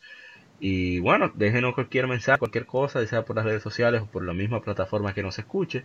Esperamos verlos en el próximo episodio, el número 39. Y y, y eh, a pesar de que no pudieron escuchar a nuestros eh, colaboradores como Isidori, como Vince, como Karma, como eh, Guadaña, Guadaña Anamish y, y ex pues muchos saludos para ellos para que al final de, de, este podcast pues se, sientan que como, como siempre lo llevamos en el corazón aunque no estén presentes cuídense mucho eh, siga el vicio que disfruten eh, traten de apoyar lo que crean que será diferente como siempre como dicen los amigos de, de Zona Gamer Podcast eh, chequen review chequen mucho gameplay si tienen demo pruébenlo que no compren a lo loco Así que nos veremos para la próxima. Eh, gaming nos une. Bye bye. Escuchaste Somos Legión. Somos gamers. Legión Gamer Podcast. El gaming nos une. Las informaciones más interesantes de la semana. Fechas importantes de la industria. Curiosidades y más.